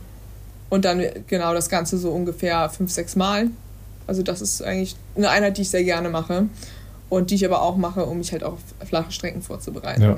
Philipp? Ja. Und klar, und die Belastungspause ist natürlich auch wirklich, ähm, hatten wir eben schon darüber gesprochen, weil ich ja hier auch in der Bibliothek sitze, ähm, das, womit ich mich mit einer, in meiner Arbeit ja auch viel beschäftigt habe. Unterschiede zwischen Pausenlängen, mhm. Frauen, Männer, ähm, ältere, jüngere. Und wie gesagt, für mich passen die zwei Minuten Pause sehr gut zwischen Intervallen, aber ähm, wir haben zum Beispiel herausgefunden, dass Männer tendenziell eher längere Pausen einhalten. Das habe ich mir schon immer gedacht, dass wir längere Pausen brauchen. Dass wir das brauchen auch, ja. also ich, und, und äh, darf ich nochmal aus der äh, Klasse der Älteren fragen? Ja, tatsächlich, ähm, genau. Also es war eine Studie, die ich im Rahmen meiner ähm, Promotion durchgeführt habe, mit Älteren und Jüngeren auch, zwischen hochintensiven Intervallen. Und man würde jetzt denken, ich glaube, darauf hoffst du, dass die Älteren längere Pausen einhalten sollten. Du, aber, ich bin da wahnsinnig ungeduldig, ich würde wahnsinnig schnell wieder loslaufen wollen. nee, aber ist ja, ja, ist ja spannend, keine, ist ja spannend was äh, passiert da, ne? was sind die klar, Unterschiede ja, ähm, ja, und, und wie und verhält man sich idealerweise. Ja. Mhm. Wir haben keine Unterschiede feststellen können ja, okay. zwischen Älteren und Jüngeren bis zu einem Lebensalter von 50 Jahren. Und das heißt, das, also die hatten die gleiche Leistungsfähigkeit. Entschuldigung, aber wann, wann fängt denn bei dir dann Gruppen? älter an? also die eine Gruppe, die war 47 Jahre im Mittel und die andere 25 ah, okay. Jahre im Mittel. Und ähm, es gab keine Unterschiede, weder kardiovaskulär noch metabolisch noch subjektiv zwischen den beiden Gruppen. Aber bei Frauen und Männern, auch die gleich trainiert waren, da gab es Unterschiede, dass sich die ähm, Frauen metabolisch, also den Laktatwerten, schneller erholt haben aber die Herzfrequenzwerte der Frauen, die sind zwischen den Intervallen langsamer abgesunken. Interessant. Okay. Ist ja spannend. Eher zurückzuführen auf die höhere Muskelmasse, also relativ höhere Muskelmasse bei den Männern? Könnte eine Erklärung sein, aber die Leistungsfähigkeit der beiden Gruppen war gleich. Mhm. Also wir hatten einen Eingangstest gemacht, war auf dem Radergometer, also ähm, 30 Sekunden All-Out-Belastungen, mhm. dass sie die gleiche Leistungsfähigkeit hatten. Weil sonst vergleicht man natürlich Äpfel mit Birnen, mhm. wenn man sagt, die Männer sind sowieso die leistungsfähigeren. Das war auch so das äh, Spannende in, in, der Studie, dass wir auch bei Älteren und Jüngeren die gleiche, gleiche Leistungsfähigkeit untersucht haben, ja. Ja, das ist sehr spannend. Also wir müssen jetzt länger Pause machen, Philipp, hast gehört. Absolut. Also, was, was machst du für Intervalle, wenn du Intervalle bergan machst? Genau, also da gibt es äh, natürlich auch unterschiedliche Herangehensweisen. Ich würde, äh, ich, ich habe bei Renato gelernt, sehr kurze Bergsprints zu machen, aber er macht das ja in einem, wir reden jetzt von einem, ich trainiere auf einem Marathon, nicht auf einem, wie auch immer, Trail oder sonstiges Event. Er macht das ganz gerne auch für so äh, neuronale Ansteuerung und Motorik oft an dem Tag oder an dem Abend vor einem Workout steht das oft drin. Also dass wir dann irgendwie zwar nur eine ich sag jetzt mal, 10 äh, Kilometer, whatever, lockeren Dauerlauf haben und dann aber irgendwie so zwischen 8 und 15 Sekunden ähm, wirklich All-Out Max Sprint. Von der Steigung her, ich tue mich da schwer in Prozent auszudrücken, es soll schon es soll jetzt schon ein Berg sein, aber halt so, dass du auch noch ähm, motorisch sauber, äh, frequent, stilistisch gut laufen kannst, sage ich jetzt mal. Und, äh, und dann am nächsten Morgen ein Workout. Und das funktioniert echt schon echt ganz gut, dass du da irgendwie ich weiß nicht, du hast so ein, du, wachst auf und hast echt ein richtig geiles Gefühl auch so von, von der Spannung in den Beinen und so. Ähm, aber zum Thema längere Berganläufe habe ich früher auch schon ausprobiert im Training. Äh, das war noch zu meiner Regensburger Trainingszeit. Also ich wohne ja nach wie vor in Regensburg, aber als ich bei Kurt Ring trainiert habe, haben wir das oft in der äh, Aufbauphase gemacht, meistens im Herbst, also wenn wir für neue Saison aufgebaut haben, bis dann aber auch so ins Frühjahr noch rein. Mh, alle nicht, ja, manchmal war es jedes Wochenende, manchmal aber auch so alle zwei Wochen. Äh, bei ihm, wo er wohnt in der Nähe, gibt es auch einen relativ langen Anstieg, so einen Radweg, der steigt maximal, glaube ich, zu zwei, zweieinhalb Kilometer an. Ähm, wobei, du könntest wahrscheinlich oben weiterrennen. Haben wir aber nie länger gemacht. Und da gibt es eigentlich noch einen so einen Zwischenparkplatz, wo du auch mit einem Auto warten könntest bei anderthalb und dann das andere so knapp über zwei Kilometer. Tatsächlich damals haben wir das wirklich so praktiziert, nicht ganz so ökologisch, aber gut, wir waren wenigstens relativ viele dann immer, äh, dass dann halt oben äh, eine Person mit einem Vereinsbus dann halt quasi gewartet hat und dann, wenn alle oben waren, äh, ist man dann halt runtergefahren, um die Pause eben zu verkürzen und auch um nicht eben so viel bergab Kilometer zu haben. Ne? Dann bist du dann halt 2,2 oder was auch immer Kilometer hochgerannt, schon richtig knackig, sag ich mal, natürlich dann in verschiedenen Gruppen und äh, war immer noch kompakt genug, auch mit Mädels zusammen, dass wir da jetzt nicht ewig oder dass wir da kalt geworden sind oder sowas, sondern bist halt in den Bus rein, dann waren alle da und dann ist man runtergefahren, lass es vielleicht dann, bis wir unten waren, drei, dreieinhalb Minuten gewesen sein oder so. Ähm, und das haben wir dann auch so, ich glaube, vier, fünf, sechs Mal gemacht. Das war schon auch eine Einheit auf jeden Fall, die, die schon anstrengend war. Und ähm, ja, so. Da hattet ihr ja durch die natürliche Logistik dann schon äh, für die Männer längere Pause als für die Frauen. Ja, korrekt. Also natürlich müssen die Leute auch belohnt werden, die schneller oben sind. Das war immer mein Argument. Nein, Spaß. Gutes Argument. nee, also ähm, ja, man muss fairerweise dazu sagen, diejenigen, die dann vielleicht jetzt bei den Mädels ausgenommen, da gab es natürlich auch total fitte Athletinnen, keine Frage. Ähm, oft bei den Jungs gab es natürlich vielleicht schon in der Leistung ja auch ein gewisses Gefälle und dann haben halt natürlich nicht alle Leute sechs Wiederholungen gemacht, sondern dann haben halt auch manche Leute äh, dementsprechend nur drei oder vier gemacht, äh, gerade wenn die jünger noch waren. Ähm, ich habe es immer als krasse Quälerei empfunden, muss sagen, es war jetzt damals nie, hat nie zu meinen Lieblingseinheiten gehört. Ähm, vielleicht auch, weil ich jetzt nicht der, ich hätte jetzt nicht gesagt, dass ich der stärkste Berganläufer bin, weil ich auch im Verhältnis relativ groß bin, dadurch eigentlich eher nicht so eine hohe Frequenz oder mich schwer tue mit einer höheren Frequenz zumindest. Ähm, waren jetzt, wie gesagt, nie meine Favorite-Einheiten, aber äh, ich kann nicht best bestreiten, dass das nicht äh, wirklich echt effektiv gewesen wäre. Da hast du schon ähm, nach, nach ein paar Wochen auf jeden Fall äh, richtig krasse Fortschritte gemerkt. Hilf mir nochmal bei den, äh, bei den kurzen, ähm, harten Sprints, äh, die du mhm. jetzt in der äh, Marathonzeit machst du läufst halt praktisch einen Dauerlauf und in dem Dauerlauf gibt es dann die Passage, wo die Sprints eingebaut werden? Danach quasi. Also ah, statt, okay. statt mhm. den klassischen äh, Steigerungsläufen oder sowas äh, fand Renato immer äh, oder hat er uns eigentlich immer beigebracht, dass wir zumindest an den Tagen, wie gesagt, vor einem Workout oder vor einer, vor einer anspruchsvollen Einheit ähm, dann lieber so Bergsprints machen, ähm, die nicht zu lang sind. Also die sollen die haben keinen kardiovaskulären Effekt, die, haben, die sollen aber auch nicht irgendwie dich müde machen, sondern es geht eher darum, ähm, die, die ganzen, wie soll ich sagen, Muskeln oder neuronal alles zu aktivieren für den darauffolgenden Tag oder was dann kommt. Und ich meine, wenn du acht oder zehn oder zwölf Sekunden maximalen Berg hoch rennst, ähm, wirklich darauf fokussierst, Arme schön mitnehmen, Knie hoch, ähm, aus dem Gesäß abdrücken etc., das war jetzt nie was, wo du, wo du kaputt bist in dem Sinne, sage ich jetzt mal. Natürlich nach acht oder zehn Sekunden, du schnaufst schon ein bisschen oben, aber wir hatten auch immer Gehpausen zurück, sondern keine Trabpausen. Ähm, also lass es dann vielleicht eine knappe Minute sein. Du rollst oben aus, drehst dich um, marschierst locker runter, sammelst dich, schnaufst zweimal durch und machst den nächsten Sprint. Ähm, da lag der Fokus immer auch auf diesen 8 bis 10, 12 oder maximal 15 Sekunden, also dass du dich vorher auch nochmal sammelst, konzentrierst und halt auch sauber, so sauber wie möglich halt auch ähm, dann läufst einfach. Ja, spannend, weil die, die Steigerung am Ende von einem Dauerlaufen machen ja sehr viele. Ja, spannend, das äh, bergauf zu machen. Ja, ähm. Kann man in Sestriere im Sommer, also sagen wir mal so, einfacher als bei Nee, ja, bei auch, auch einfacher, aber da gibt es zwei, drei Berge, da kannst du 100 pro jeden Nachmittag irgendjemanden sehen, der wahrscheinlich bei Renato trainiert, weil dann immer diese, diese Sprints gemacht werden. Äh, Julian und Co., da hast du immer zwei Hügel ich gehabt, oder zwei, der eine ist auch ausgemessen, alle 10 Meter irgendwie ähm, gibt es Markierungen, wo du dann gemerkt hast, okay, alles klar, steht nächsten Tag wieder ein Workout an und wahrscheinlich ist der Plan von Renato. Sag mal, ähm, Laura, ich habe noch ein paar äh, Wissenslücken, was den, äh, die Vorbereitung und natürlich auch die Ausführung ähm, eines entsprechenden Berglaufs oder des Jungfrau-Marathons, wahrscheinlich hat ja jeder so ein bisschen eigene äh, Modalitäten angeht. Ähm, weil du sagtest, Carbon-Schuhe auf dem flachen Teil, wäre es theoretisch äh, erlaubt und denkbar, dass du für den fl flacheren Teil Carbon-Schuhe anziehst und dann wechselst? Hm. Ja, interessante Frage. Das hatte ich mir beim ersten Mal bei meinem Start nämlich auch schon überlegt und hatte den Rennleiter gefragt und der meinte, das wäre theoretisch mhm. möglich.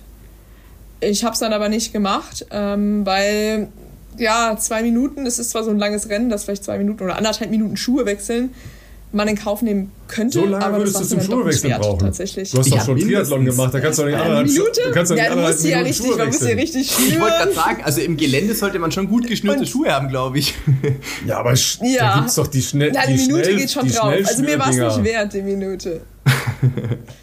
ja, wir sind nicht im Triathlon. Ja, ja, nun.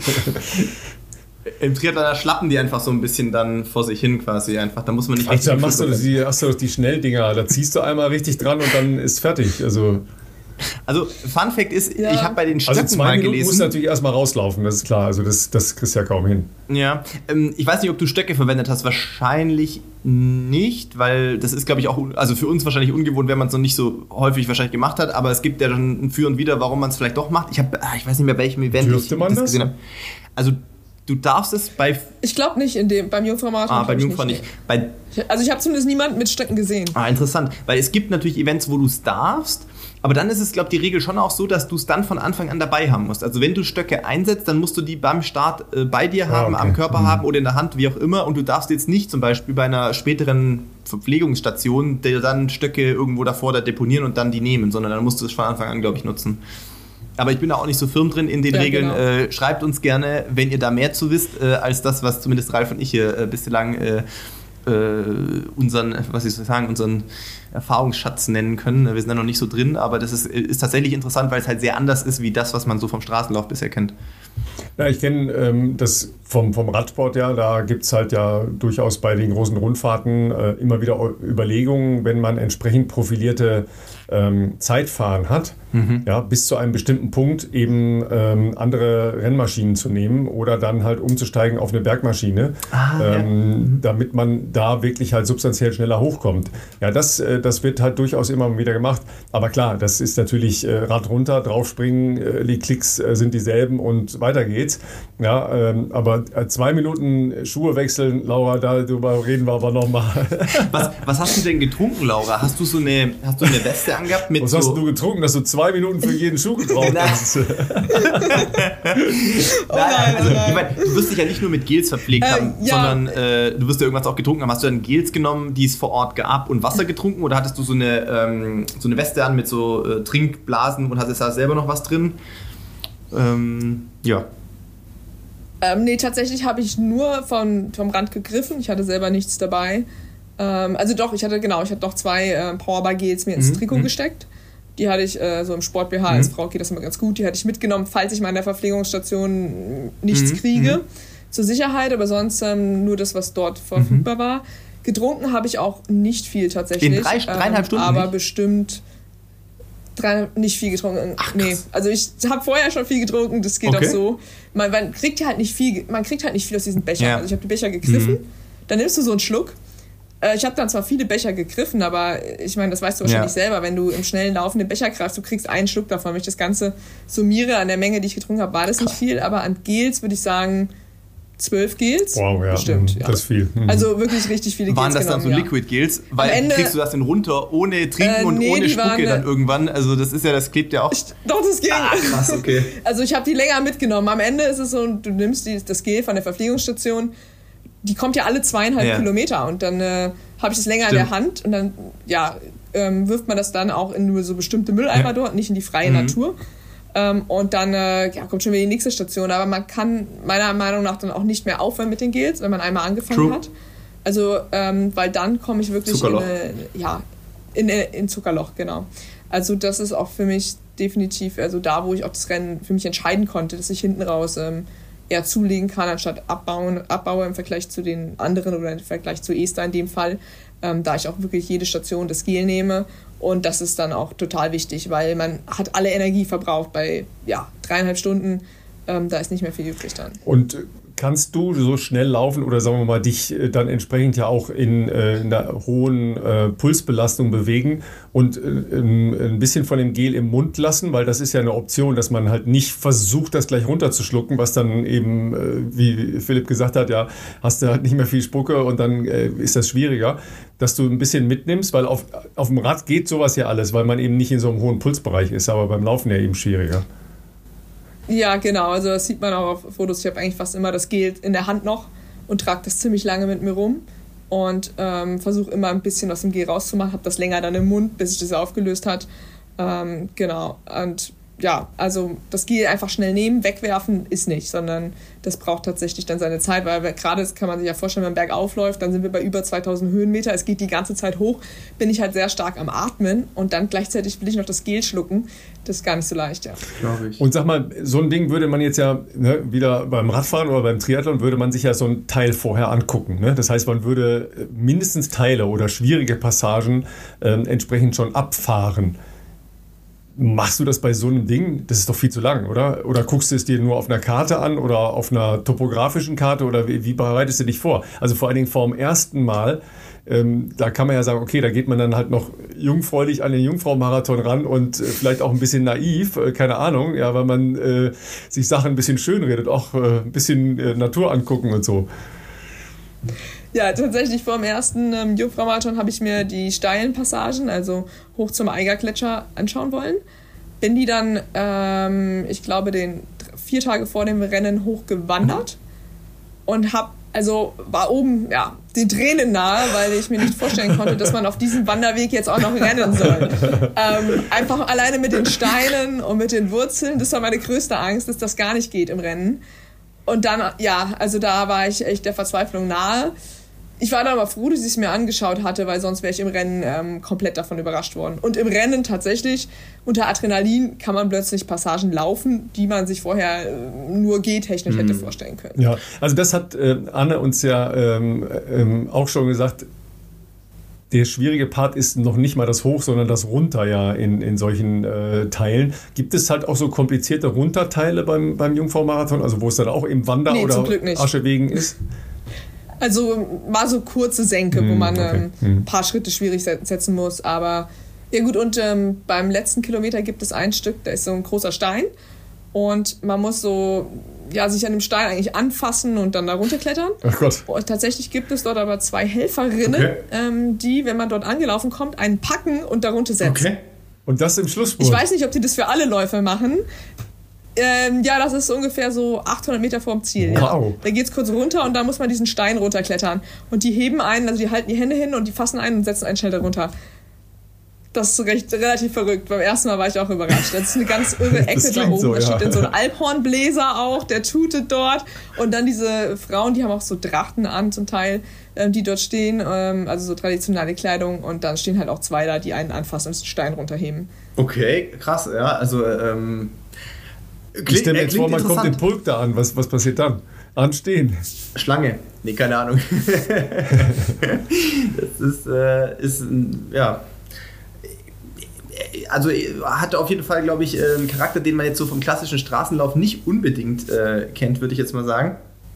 Ähm, aber ja, hat alles bestimmt so seinen eigenen Reiz. Ähm, klingt auf jeden Fall. Ähm, Laura, weil wir das vorhin bei Philipp hatten, ähm, dass er ja sehr viel trailig jetzt unterwegs ist, weil er umgezogen ist in Regensburg und jetzt alles neu erfinden muss äh, um sich herum, äh, dass er sich vor allen Dingen dauernd verläuft. Ähm, wie, wie ist das, wenn man plötzlich in eine ganz äh, andere Welt eintaucht? Wie oft hast du dich schon verlaufen beim Laufen äh, oder guckst du dir die Sachen vorher immer vernünftig an?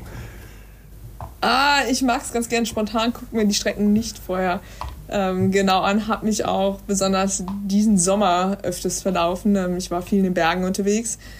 Ähm, und Wandern und Traillaufen war so das Ding, was ich eigentlich so nach der Corona-Erkrankung gemacht habe. Ähm, und da habe ich mich auch des Öfteren verlaufen, aber ja, habe es eigentlich immer genossen, was Neues kennenzulernen. Also nicht, dass du dann gesagt hast, Mist, jetzt wird es äh, viel zu kurz oder viel zu lang, was ich hier mache? Nee, also ich habe mich dann eigentlich nur, wenn dann in den Bergen verlaufen, wenn ich flach laufe, hier rund um Kassel, die Strecken, die kenne ich eigentlich alle. Also da bei einem kontrollierten Trainingslauf, irgendwie ein 30er, 35er, in einer bestimmten Pace, 345, 40 oder so, da habe ich mich eigentlich auch nie verlaufen. Ähm, das wäre dann ärgerlich, aber ähm, jetzt sich in den Bergen zu verlaufen, das ist, das ist weniger ärgerlich. Ja, es sei denn, es ist richtig neblig oder solche Geschichten. Ne? Hast du eigentlich schon mal äh, so, so richtig schlimmes Wetter gehabt in den Bergen, äh, dass, dass du gedacht hast, okay, jetzt äh, sind wir hier bei den richtigen Belegen angekommen? Weil, wenn ich mich richtig erinnere, habe ich immer nur so schön Wetterfotos von dir gesehen. Oder sind das nur die, die du gepostet hast? Ah, na gut, ich habe beim Training meistens äh, mein Handy auf Flugmodus und hole es auch selten raus, dann wahrscheinlich nur, wenn es gutes Wetter ist. Ja, tatsächlich gab es auch natürlich öfters schlechtes Wetter. Aber ähm, mir macht ehrlich gesagt Kälte auch wenig aus. Also ich bin auch beim Training generell immer auch ja, sehr kälteunempfindlich, würde ich fast sagen. Ähm, ich finde immer, wenn man sich viel bewegt, dann wird einem nicht kalt. Und so richtig schlechtes Wetter gab es irgendwie nicht richtig. Also als ich, wenn ich mich erinnere, das letzte Mal, dass ich einen schlimmen Lauf hatte im kalten Wetter, war noch in Boston. Mhm. Ähm, weil da war es immer bitterkalt. Da habe ich ja zwei Jahre studiert. Ähm, und dort hatten wir manchmal Training bei minus 20 Grad mit eisigem Wind oh. vom Meer und auch noch irgendwie leichten Schneeflocken in der Luft. Und da ist mir auch einmal wirklich schwindelig geworden, ähm, einfach weil es so kalt war und diese Schneeflocken in die Augen gekommen sind. Und ähm, ja, also ich hatte das Gefühl, so in Boston, das war Wetter zum Abhärten und seitdem ist das europäische Klima fast mild. Entspannt. ja, also so schlimm wie da wurde es nicht nochmal. Ja, das hat man ja irgendwie gar nicht so auf dem, auf dem Schirm, dass, äh, dass da tatsächlich im Winter auch wirklich richtig, richtig kalt werden äh, kann. Und ja. äh, der, der Chill-Faktor ist natürlich dann bei, bei Wind entsprechend nochmal deutlich höher. Ne? Also das, äh, klar, wir hatten jetzt ja Boston-Marathon vor, wann war das, vor drei Jahren, als es da so kalt war? Ähm, genau, da, und das war April und ich war halt im ja. Dezember, Januar auch dort und es ist einfach sehr harsch, das Klima und auch allein die, die Häuser und alles sind einfach auch schlecht isoliert. Also es ist durch die, durch die Ritzen zieht an den Fenstern, ist keine Seltenheit. Das können wir uns hier ähm, in Deutschland kaum vorstellen. Aber ähm, wenn man sich das da anschaut, ist es einfach auch nicht drin wirklich warm, wenn es draußen nachts minus 30 sind und am Tag minus 20. Gut, aber minus 30 ist natürlich auch mal ein richtigen Beleg, ne? das ist, ja. ist ja klar. Ja. Äh, eigentlich sollte man ja gar nicht mehr draußen laufen, ne? weil die, die Belastung dann für die Bronchien so, so krass wird.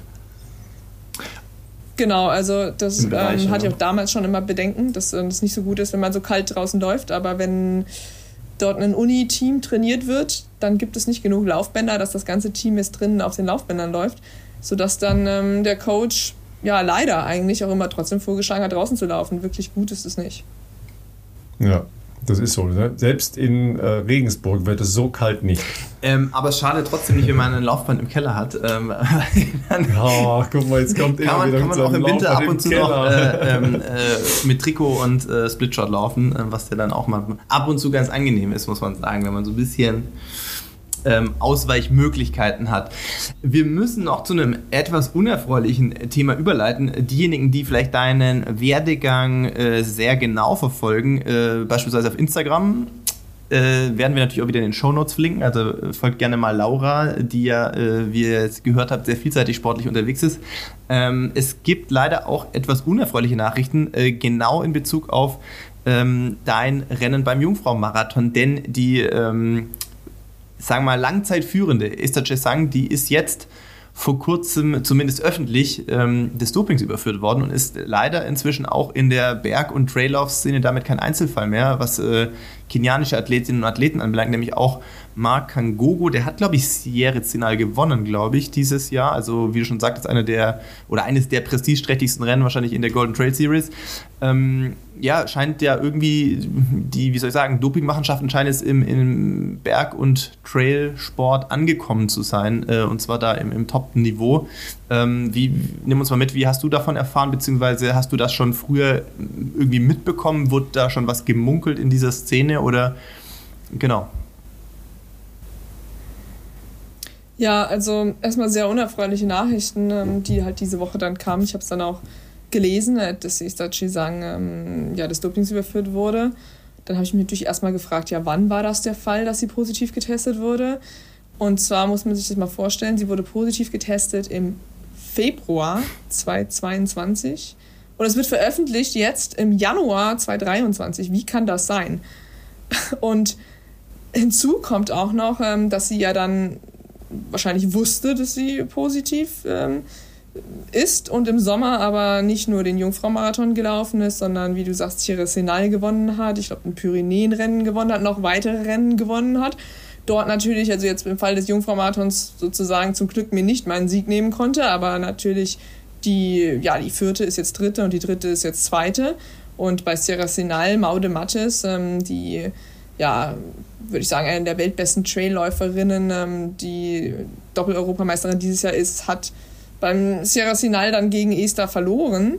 Ähm, ist jetzt Erste, wurde natürlich auch um ihren Moment gebracht. Dann Marc Kangoro, den du angesprochen hast, der hat auch Jungfrau-Marathon gewonnen. Das heißt, der ist auch der Sieger, ist jetzt nicht mehr der Sieger. Und das ist für alle erstmal aus Sportlersicht wie für mich ähm, alle dann schockierend, ähm, frustrierend, dass ähm, einfach die Ergebnisse dann so nicht mehr sind, wie sie sind. Und das Schlimme finde ich einfach, äh, jemand, der in dem Gewissen ist, dass er positiv ist, dann auch an so Wettkämpfen teilnimmt, mit was für einem Gefühl läuft er dann dort. Also das ist irgendwie eine ganz andere Welt, kann man sich gar nicht vorstellen. Ähm, ja, und dann gibt es halt dieses Sky Running Team Kenia. Und dieses Sky Running Team Kenia hatte einen oder hat einen Manager, einen spanischen, wo viele Bergläufer drin sind, die auch also Berg und Straße laufen. Also Easter ist, hat auch eine 226 auf der Straße stehen. Und ähm, ja, dieser Manager sagt jetzt natürlich, um seine eigene Haut zu retten, er wusste von nichts. Ähm, und ähm, ja, versucht jetzt sozusagen, klar, hat Esther aus dem Team geworfen, aber kommt wahrscheinlich jetzt mit neuen Läuferinnen, neuen Läufern wieder und kann ja auch nicht garantieren, dass ähm, ja, er jetzt Läufer und Läuferinnen dabei hat, die clean sind und wahrscheinlich sichert er sich auch nicht genügend ab. Also es ist sehr frustrierend, dass es einfach Manager in der Szene gibt, die dann immer weiter weitermachen können. Also es scheint mir nicht so, als hätte es für ihn jetzt Konsequenzen. Ähm, für die Sportlerin hat es Konsequenzen, die wird jetzt gesperrt, hoffentlich lang genug. Und äh, der Marc Kangoro wurde auch für drei Jahre jetzt gesperrt. Aber dass halt sozusagen der Trainer und Manager, ich glaube, dieser Typ ist auch noch ihr Trainer gewesen, kannte sie aber halt anscheinend nicht richtig, für den halt keine Konsequenzen hat, das ist so das Frustrierende an der Sache. Und ähm, es war eigentlich dieses Jahr viel auch Thema in der Trail-Szene, dass ähm, die ostafrikanische Konkurrenz immer stärker wird. Also die Schlagzeilen, die man nach Sierra Sinal und Jungfrau gelesen hat, war, der Kenia Express dominiert, ähm, die Kenianer irgendwie übernehmen die Macht oder solche, solche, solche Schlagzeilen, mhm. die aber im Endeffekt ja jetzt gar nicht eigentlich eingetroffen sind, weil die Läuferinnen und Läufer zum Teil, die jetzt zum Beispiel Sierra Sinal und Jungfrau gewonnen haben, sind jetzt gesperrt. Das heißt, das ganze eigentlich das ganze Rennszenario, was man, was auch alle anderen äh, verfolgt haben. Ich meine, beim Jungfrau-Marathon standen, ich glaube, 4000 Läufer, Läuferinnen. Die haben die alle diese Schlagzeilen gelesen. Und im Endeffekt ist es aber jetzt ein ganz anderes Bild. Nur jetzt nachwirkend ist es halt vorbei. Ähm, ja, also unverständlich, wie es halt so lange dauern kann, dass das halt veröffentlicht wird. Und ja, einfach traurig, würde ich sagen. Also traurig für alle, die jetzt da beteiligt sind und ähm, umso trauriger, dass es wahrscheinlich für Manager und Trainer keine Konsequenzen hat. Ich meine, auf der einen Seite ist es ja so ein äh, bisschen innerer Vorbeimarsch, dass du trotzdem in der Lage warst, sie zu schlagen. Ähm, auf der anderen Seite du, es sind natürlich ja auch bildliche Erinnerungen. Ja, du warst mit beiden zusammen auf dem äh, Siegerpodest. Äh, was machst du mit den Fotos? Ja, machst du jetzt ja der äh, X oder schneidest die aus? Das ist ja alles blöd. Ja, ähm, es nimmt einem ja trotzdem halt sehr viel Zeugnis von deinem Erfolg dort und ähm, vor allen Dingen Ihr, ihr, müsst euch ja dann permanent halt auch mit diesen Fragen auseinandersetzen, ja, weil wenn ihr die geschlagen habt und so weiter, da werden dann ja so komische Dreiecksvergleiche gemacht. Ähm, das, das färbt ja auf die ganze Szene ab. Ich bin, bin halt auch immer noch nicht so ganz okay mit dem Entscheid des Weltverbandes zu sagen, ja, wir übergeben es jetzt an die kenianische Regierung. Die haben versprochen, da ein paar Millionen äh, Euro zu investieren, um das Anti-Doping-Programm wirklich äh, zu dem zu machen, was es eigentlich sein sollte, nämlich ein Anti-Doping-Programm und vor allen Dingen eben auch Konsequenzen für äh, ja leider viele äh, durchaus europäische Manager und Trainer, die ähm, da sicher nicht nur gut wirken, sondern in vielen Teilen ähm, eher dazu beitragen, dass äh, Dopingsysteme bestehen bleiben. Aber äh, ich, ich, sehe davon noch nichts, ehrlich gesagt, ja, weil es sind ja wieder ein ganzer Schwung von positiven Fällen bekannt geworden und ich habe immer noch das Gefühl, wir sind äh, an der Spitze des Eisbergs irgendwie. Ja, also ich weiß auch nicht, wo das noch hingehen kann, aber weiter so kann es halt auf keinen Fall gehen und wir erfahren immer mehr und es äh, werden wahrscheinlich immer noch Wettkampfkontrollen zum Teil durchgeführt, aber viel zu wenige Trainingskontrollen einfach, weil im Wettkampf da wissen die meisten Athleten ja, dass sie kontrolliert werden. Und ich denke, das Thema Kenia ist halt auch so schwierig, weil man halt auch weiß, aus was für einer schwierigen Situation die einzelnen Läufer und Läuferinnen kommen. Dass sie sich natürlich dann wahrscheinlich schnell von, Athlet von Trainer, Betreuer, Arzt oder so beeinflussen lassen. Aber das entschuldigt halt nichts. Es müsste halt irgendwie auch mehr, ja, mehr Aufklärung erfolgen und dass die Läufer und Läuferinnen vielleicht von sich selbst aus einfach richtigere Entscheidungen treffen können und sich nicht so leicht beeinflussen lassen. Ähm, jetzt auch das Beispiel also mit der Esther Chisang. Ich meine, man, man möchte sie also nachdem ich sie gelesen hatte, wie sie Sierra Sinai gewonnen hat, möchte man sie halt mögen, möchte eigentlich auch mit ihr sympathisieren, weil ähm, auch durch den Manager so, ein, so erstmal so ein Bild geschaffen wurde von ihr, dass sie halt ähm, ja, sich den Flug in die Schweiz ähm, selbst finanzieren musste, indem sie ähm, diese Kenia-Armbänder äh, manche bekannt auch unter Jan Fitschen Armbänder oder viele andere haben auch diese Armbänder an. Philipp, ich glaube, du hast auch so ein Armband an. Ja. Dass sie diese Armbänder für drei Euro in Kenia ähm, gekauft hat. Und dann hat sie diese Armbänder angeblich an ihren Trainer, Manager nach Spanien geschickt. Der hat die dann in Europa verkauft, sodass dann 1400 Euro zustande gekommen sind. Und mit diesen hätte sie ihren Flug in die Schweiz bezahlt. Das ist natürlich eine, wirklich eine Geschichte für unser Läuferherz, ja, ähm, ja. die dann natürlich dort mitschwingt. Und jetzt plötzlich hat man mit ihr sympathisiert und ich meine, ich habe ihr danach gratuliert, sie hat mir gratuliert und jetzt erfährt man, nee, sie wurde aber schon im Februar positiv getestet und das ist wirklich so ein, so ein Schlag in die Magengrube, ähm, nachdem man, ja, irgendwie so ein ganz gutes Gefühl fast hatte und jetzt plötzlich erfährt man, nee, ähm, sie ist, ja, sie ist eigentlich eine Betrügerin. Das ist für mich der eigentliche Und ihr Manager Skandal. auch, weil das ist so, es tut allen weh einfach und das ist der, ja, das ist so der Skandal dabei. Also ich verstehe auch nicht, wie lange das, äh, wie, wie das so lange dauern kann äh, auf der bürokratischen Seite. Wahrscheinlich ja dann irgendwie auch bei World Athletics oder wie auch immer. Also das führt natürlich vieles ad absurdum. Also wenn dann schon ein positiver Test vorliegt, ich gehe mal davon aus, Februar wird womöglich ja doch eine Trainingskontrolle irgendwie gewesen sein. Ähm, ich glaube, was Wettkampf, genau. Ja, genau. Aber ich bin jetzt auch nicht komplett in, im Bild dort. Ja, aber wie, wie es überhaupt möglich sein kann, dass dann so jemand überhaupt im Sommer in der Lage sein kann, nach Europa zu kommen und hier große Rennen zu laufen, ähm, wo es ja dann auch um natürlich Prestige, aber auch in Teilen, ich meine, da wird ja auch, geht es auch um Preisgeld bei, bei solchen äh, Kaliber, Kaliberrennen, da, da äh, geht es ja auch um, um Kohle, sonst die machen das ja auch nicht nur aus äh, äh, Lust und Tollerei, deswegen, das verstehe ich auch nicht, ehrlich gesagt. Also hm. Ja, tatsächlich ist es natürlich oft ähm, eine Frage, die Sachen rechtssicher ja. zu kriegen. Ne? Und da gibt es halt Einspruchsfristen, äh, Öffnung der B-Probe, wann ist das angesetzt, da darf dann jemand dabei sein. Das ist dann sicher nicht mehr an dem Ort, wo die Ursprungsprobe genommen wurde, also bei der Wettkampfkontrolle ja sowieso nicht. Ja, da sind halt immer Fristen. Wenn die Trainingskontrolle in Kenia genommen wurde, ist eh die Frage, wie das dort ja, behandelt genau. wurde. Ja, ne, die, die Fristen sind leider dann auch immer äh, nicht in Tagen, sondern eher in Wochen bemessen. Das ist äh, dann schon, dann kannst du wieder Einspruch einlegen, ja, und dann gibt es eine Nachuntersuchung oder eine Cross, eine Cross-Testung, wie auch immer. Es ist ein kompliziertes Geschäft und führt dann ja doch oft auch noch nicht mal zu zufriedenstellen, also, äh, also ich finde aus unserer Sicht zu zufriedenstellenden mhm. Konsequenzen, dass nämlich entsprechend äh, frühzeitig eine Suspendierung ja erstmal erfolgt und dann halt auch eine Sperre daraus äh, resultiert, ja. Weil dieses rückwärts Aberkennen von, äh, von Erfolgen, das, das eine sind ja die Momente, genau. ja, Laura, du hast das beschrieben. Es, es, werden einem ja Momente genommen und das ist ja fast noch wertvoller als alles ja. andere, ja, weil das sind die Momente, die dich halt vielleicht auch dein ganzes Leben ja begleiten, ja, und, äh, und, und nicht äh, Zeiten und Medaillen oder, ähm, oder Gewinne. Aber dazu kommt ja noch, das Preisgeld, was ihr erlaufen hat, das kommt ja nie mehr wieder. Ja, also bei den äh, Weltmeisterschaften, da gibt es äh, ein Return-System. Also wenn äh, da Sachen sind, dann werden diese Prämien zurückverlangt. Ob das in jedem Fall passiert, wage ich auch zu bezweifeln, weil da kann ja auch mal schnell einer den Finger heben und sagen, ich habe gar kein Geld mehr. Äh, aber von äh, den Preisgeldern im Sommer, da geht überhaupt nichts zurück. Das ist alles weg. Das ist halt in ein Dopingsystem reingeflossen. Ja, und das ist halt für mich äh, der Punkt, wo es ja halt komplett umkippt. Ja, ähm, man kann in niemanden reinschauen und weiß nicht, unter welchen Bedingungen da Leistungen zustande kommen. Aber äh, diese gesamte finanzielle Seite, die dann halt komplett äh, weg ist und nie mehr zurückkommt und natürlich ja auch nicht diejenigen, die jetzt zweite und dritte sind, die kriegen ja die Preisgelder nicht. Das ist ja leider äh, nicht der Fall, dass die rückwärts die Preisgelder kriegen. Ja, also das ist schon, schon bitter.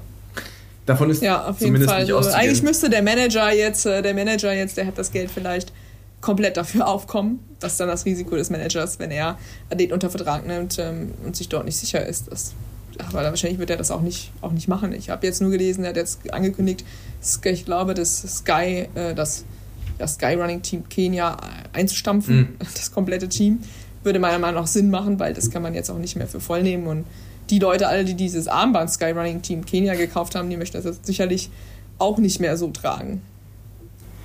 Ja, das ist ja das eine. Ähm, wir haben das am Beispiel des äh, Silvesterlaufs in Trier ja schon diskutiert. Ähm, da gab es keine ähm, namhaften ostafrikanischen Läuferinnen und Läufer. Du hast eben äh, Boston genannt, weil du ja selber da eine Zeit lang gelebt hast.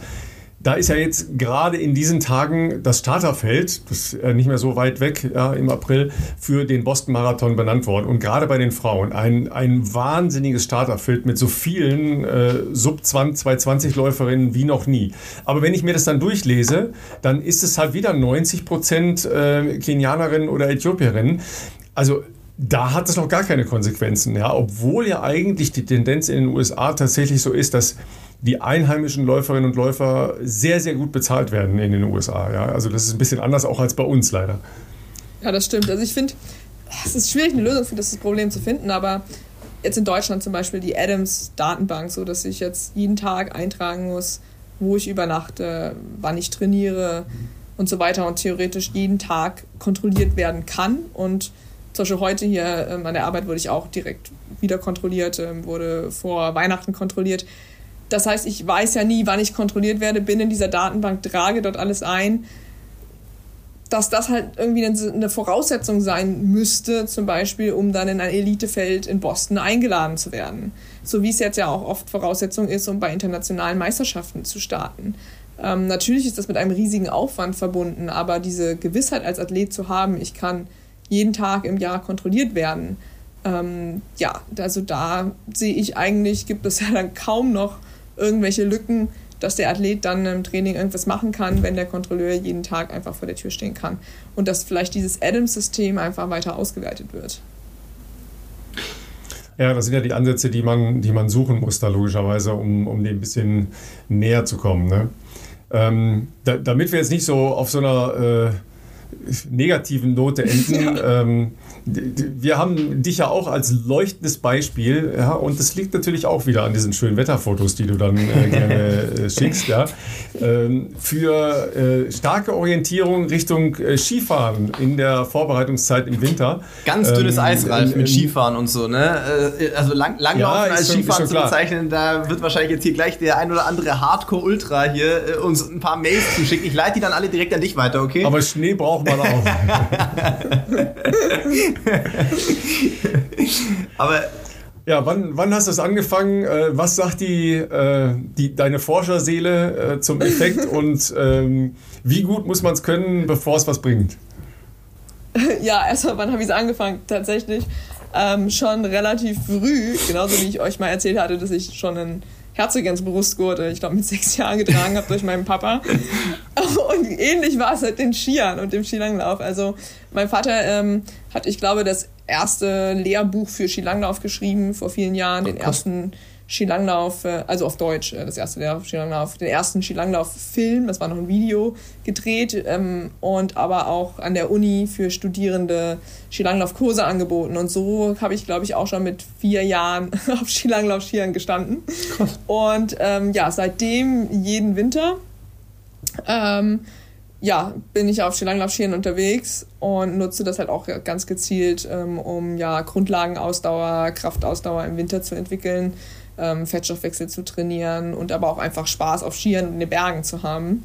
Und ich war jetzt auch ähm, in Livigno erst unterwegs ähm, und jetzt zuletzt auf der Seisser Alm. Da war ich auch das erste Mal, also das ist ja in den Dolomiten.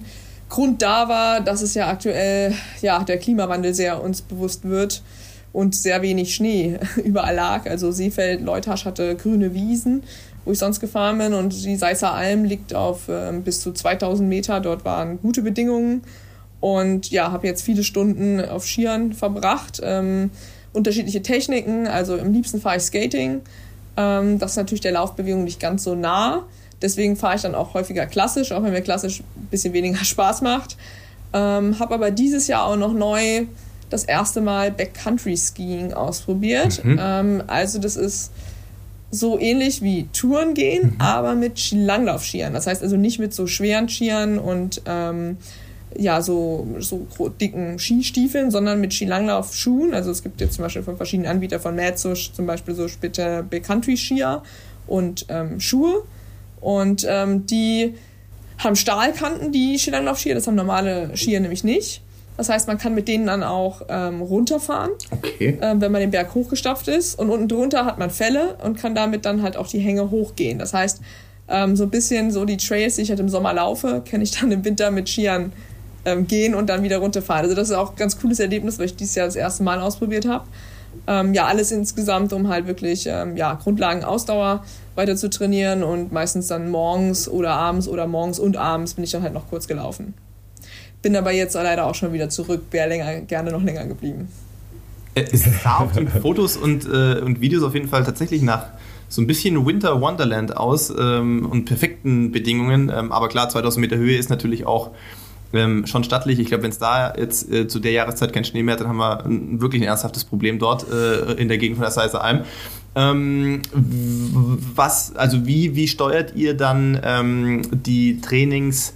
Planung in der Phase, klar, ist mehr so allgemeine Konditionierung wahrscheinlich, aber geht dann rein nach Trainingsstunden sozusagen in bestimmten Herzfrequenzbereichen vermutlich, weil Kilometer tracken macht ja beim Langlaufen wahrscheinlich nicht ganz so viel Sinn, weil es ja keine so hundertprozentige Vergleichbarkeit bietet letztlich zum, zum Laufen, ne?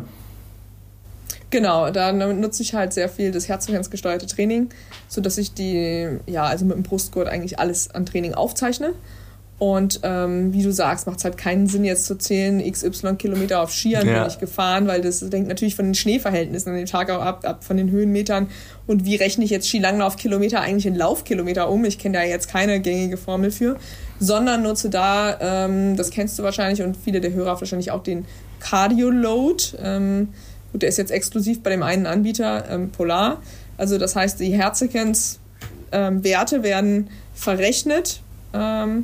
Und ähm, aus der Grundlage der Herzfrequenzwerte, das geht zurück auf Bannister, den Wissenschaftler, der mhm. hat so eine Formel entwickelt, wie man die einzelnen Herzfrequenzwerte, die man also im Training sammelt, dann in verschiedene Intensitätszonen widerspiegelt und dann kriege ich sozusagen einen Trainingsload, sogenannt Trim, Trim davon. Und dieser Trim, das ist diese Berechnung, die zugrunde liegt von dem Cardioload.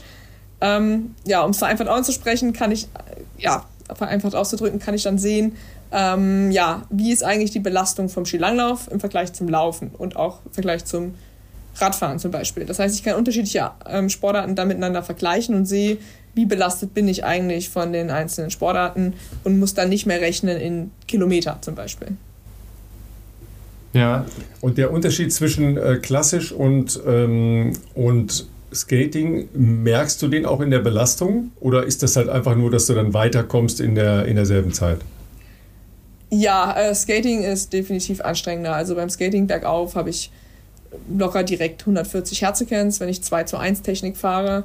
Ähm, klassisch die Langlauf sind Herzsequenzbereichen niedriger. Aber natürlich ergibt sich auch beim Skating, also besonders auf der Seißer Alm, wo es sehr viel hoch und runter geht, eigentlich so eine Art extensives Fahrtspiel mhm. dem Profil angepasst. Dadurch ist klar bergauf anstrengend, bergab wieder Entspannung, bergauf anstrengend. Ähm, insgesamt sehr abwechslungsreich und ich finde, also es ist natürlich immer jedem individuell überlassen, was gut funktioniert. Für mich funktioniert es gut, im Grundlagen-Ausdauertraining halt auch einen gewissen Spaßfaktor und Abwechslung reinzubringen und die Einheiten dann vielleicht gar nicht so stark zu kontrollieren, weil ich natürlich nicht sagen kann, wie lang ist jetzt der Berg, kann das nicht alles so genau vorgeben. Aber dann, wenn es dann mehr in die spezielle Marathonvorbereitung geht, dann neue Motivation dadurch zu haben, ähm, die kontrollierten Einheiten wieder zu machen, wenn es dann darum geht, wirklich kontrolliert ähm, ja, einen bestimmten Schnitt in einer bestimmten Herzfrequenzzone auf der Straße zu rennen und sozusagen jetzt erstmal ein bisschen ja, mentale Energie da zu schöpfen, wenn ich dem Ganzen ähm, ein bisschen freier gegenüberstehe, ja. Das wäre so, als würde man jetzt äh, ein freies Spar Fahrtspiel als geländeangepasstes Fahrtspiel machen. Ne? Also gar nicht so, so strikt äh, strukturiert nach Minute, Minute oder äh, ähnlichem, sondern genau. ich laufe jetzt bis zur nächsten Ecke oder bis die Steigung vorbei ist oder ne, durch die Senke, durch keine Ahnung. Ähm, also eher nach, nach Lust und Laune und nach Gegebenheit in Wald, Feld, Wiese, Stadt, keine Ahnung. Ähm, als, als Grundlage, dass man sich nicht gleich so knechtet und äh, nur auf die Uhr schaut. Ne? Genau, ja. Und ähm, klar, man muss beim Skilanglauf die unterschiedlichen Techniken auch einigermaßen beherrschen können, dass man Spaß dran hat. Klassisch ist immer so für Einsteiger, würde ich sagen, erstmal das, das Beste. Skating ist dann, ähm, muss man schon, würde ich sagen, ein paar Jahre Erfahrung haben, dass man das auch die unterschiedlichen Techniken fahren kann, also dass man nicht zu einseitig belastet oder dadurch halt auch irgendwie welche Probleme ähm, entstehen können. Aber dann ist halt auch Skating viel Fußstabilisationstraining. Mhm.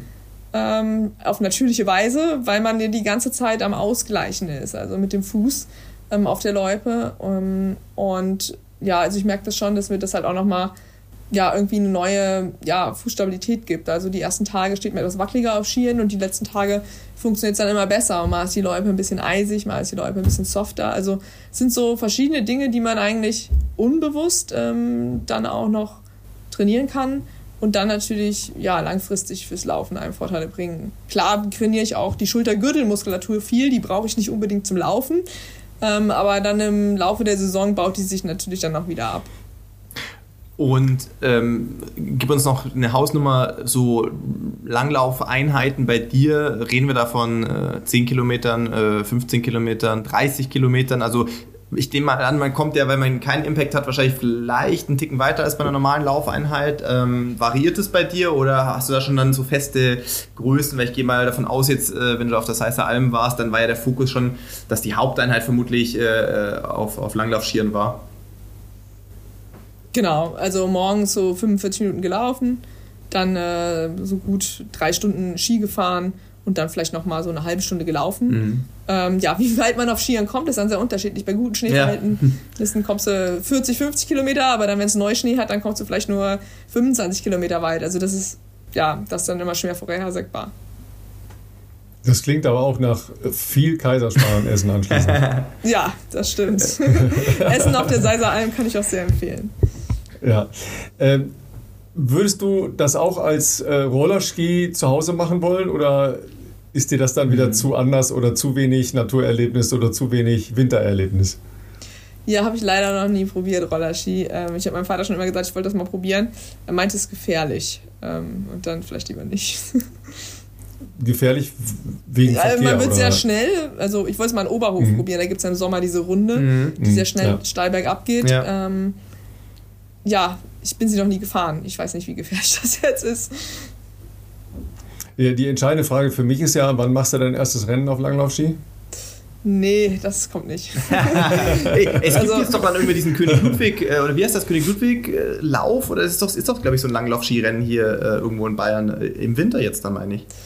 Ja, so gut ist meine Technik dann auch nicht. Also ich denke, die ist ganz okay, ähm, aber so Ja, aber du hast ja ein überragendes Herz-Kreislauf-System. Ja, aber äh, Skilangläuferinnen ähm, in Deutschland sind so stark, äh, da habe ich keine Chance. Das würde mich mal interessieren. Also das, das würde mich wirklich interessieren. Weil, erinnert euch vielleicht noch, äh, Laura würde sich ja auch mit der internationalen Triathlon-Elite messen. Also da hat sie keine Probleme. Ja, bei den Langläuferinnen hat sie noch Beißhemmungen. Warum auch immer.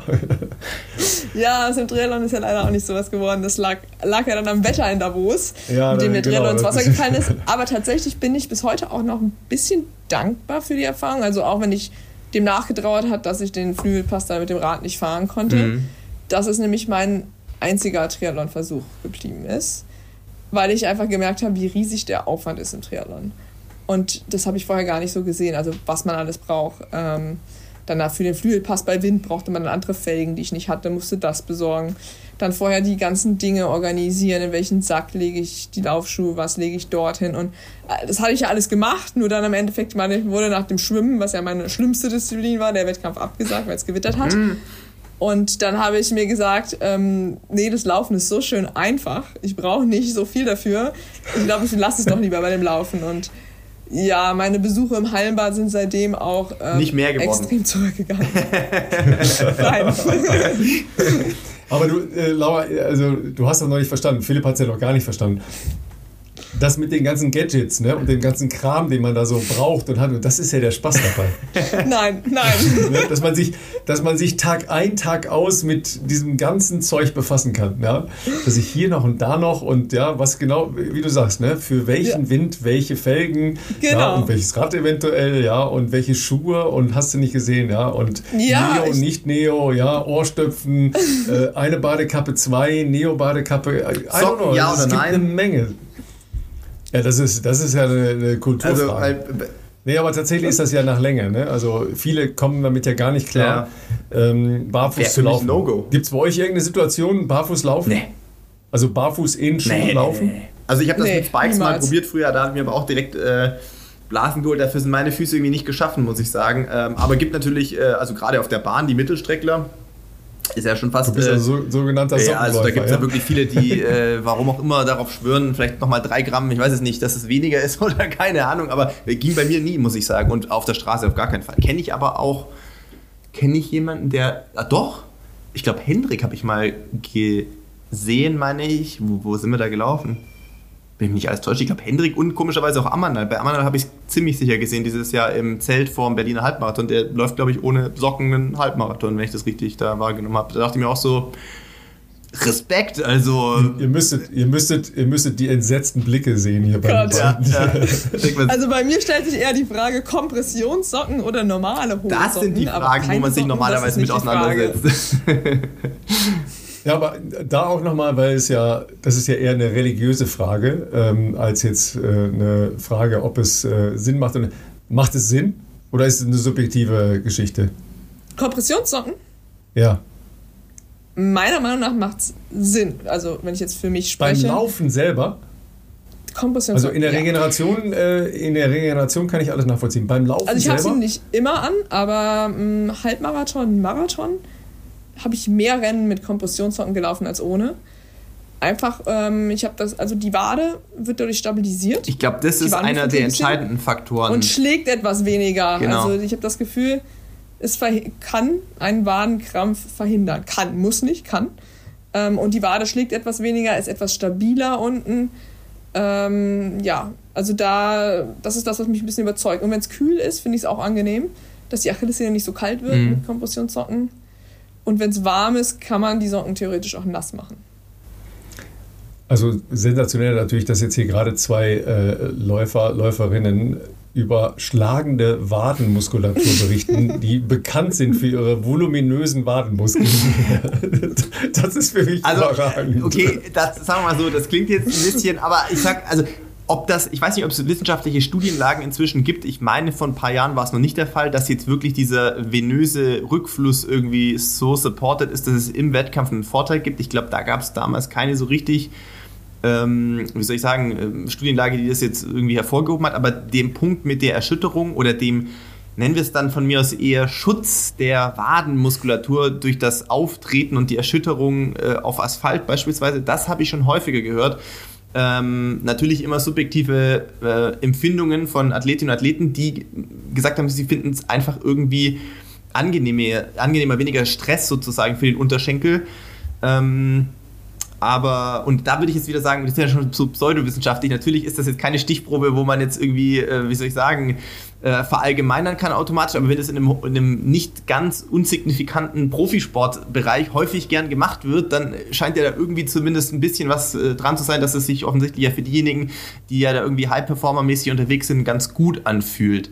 Ähm, ich glaube, was man nicht diskutiert oder heutzutage weniger diskutiert ist beim Reisen etc. oder für Regenerationsgeschichte, ist ja, glaube ich, schon so, dass das, glaube ich, auch einen gewissen ähm, Effekt, glaube ich, hat.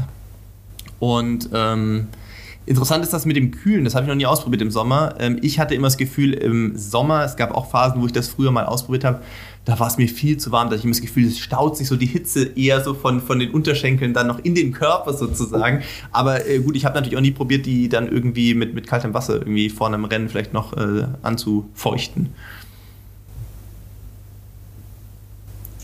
Also ihr macht euch Gedanken über Dinge, das ist schon erstaunlich. Und dann über Triathleten schimpfen, die 58 Sachen bedenken wollen müssen.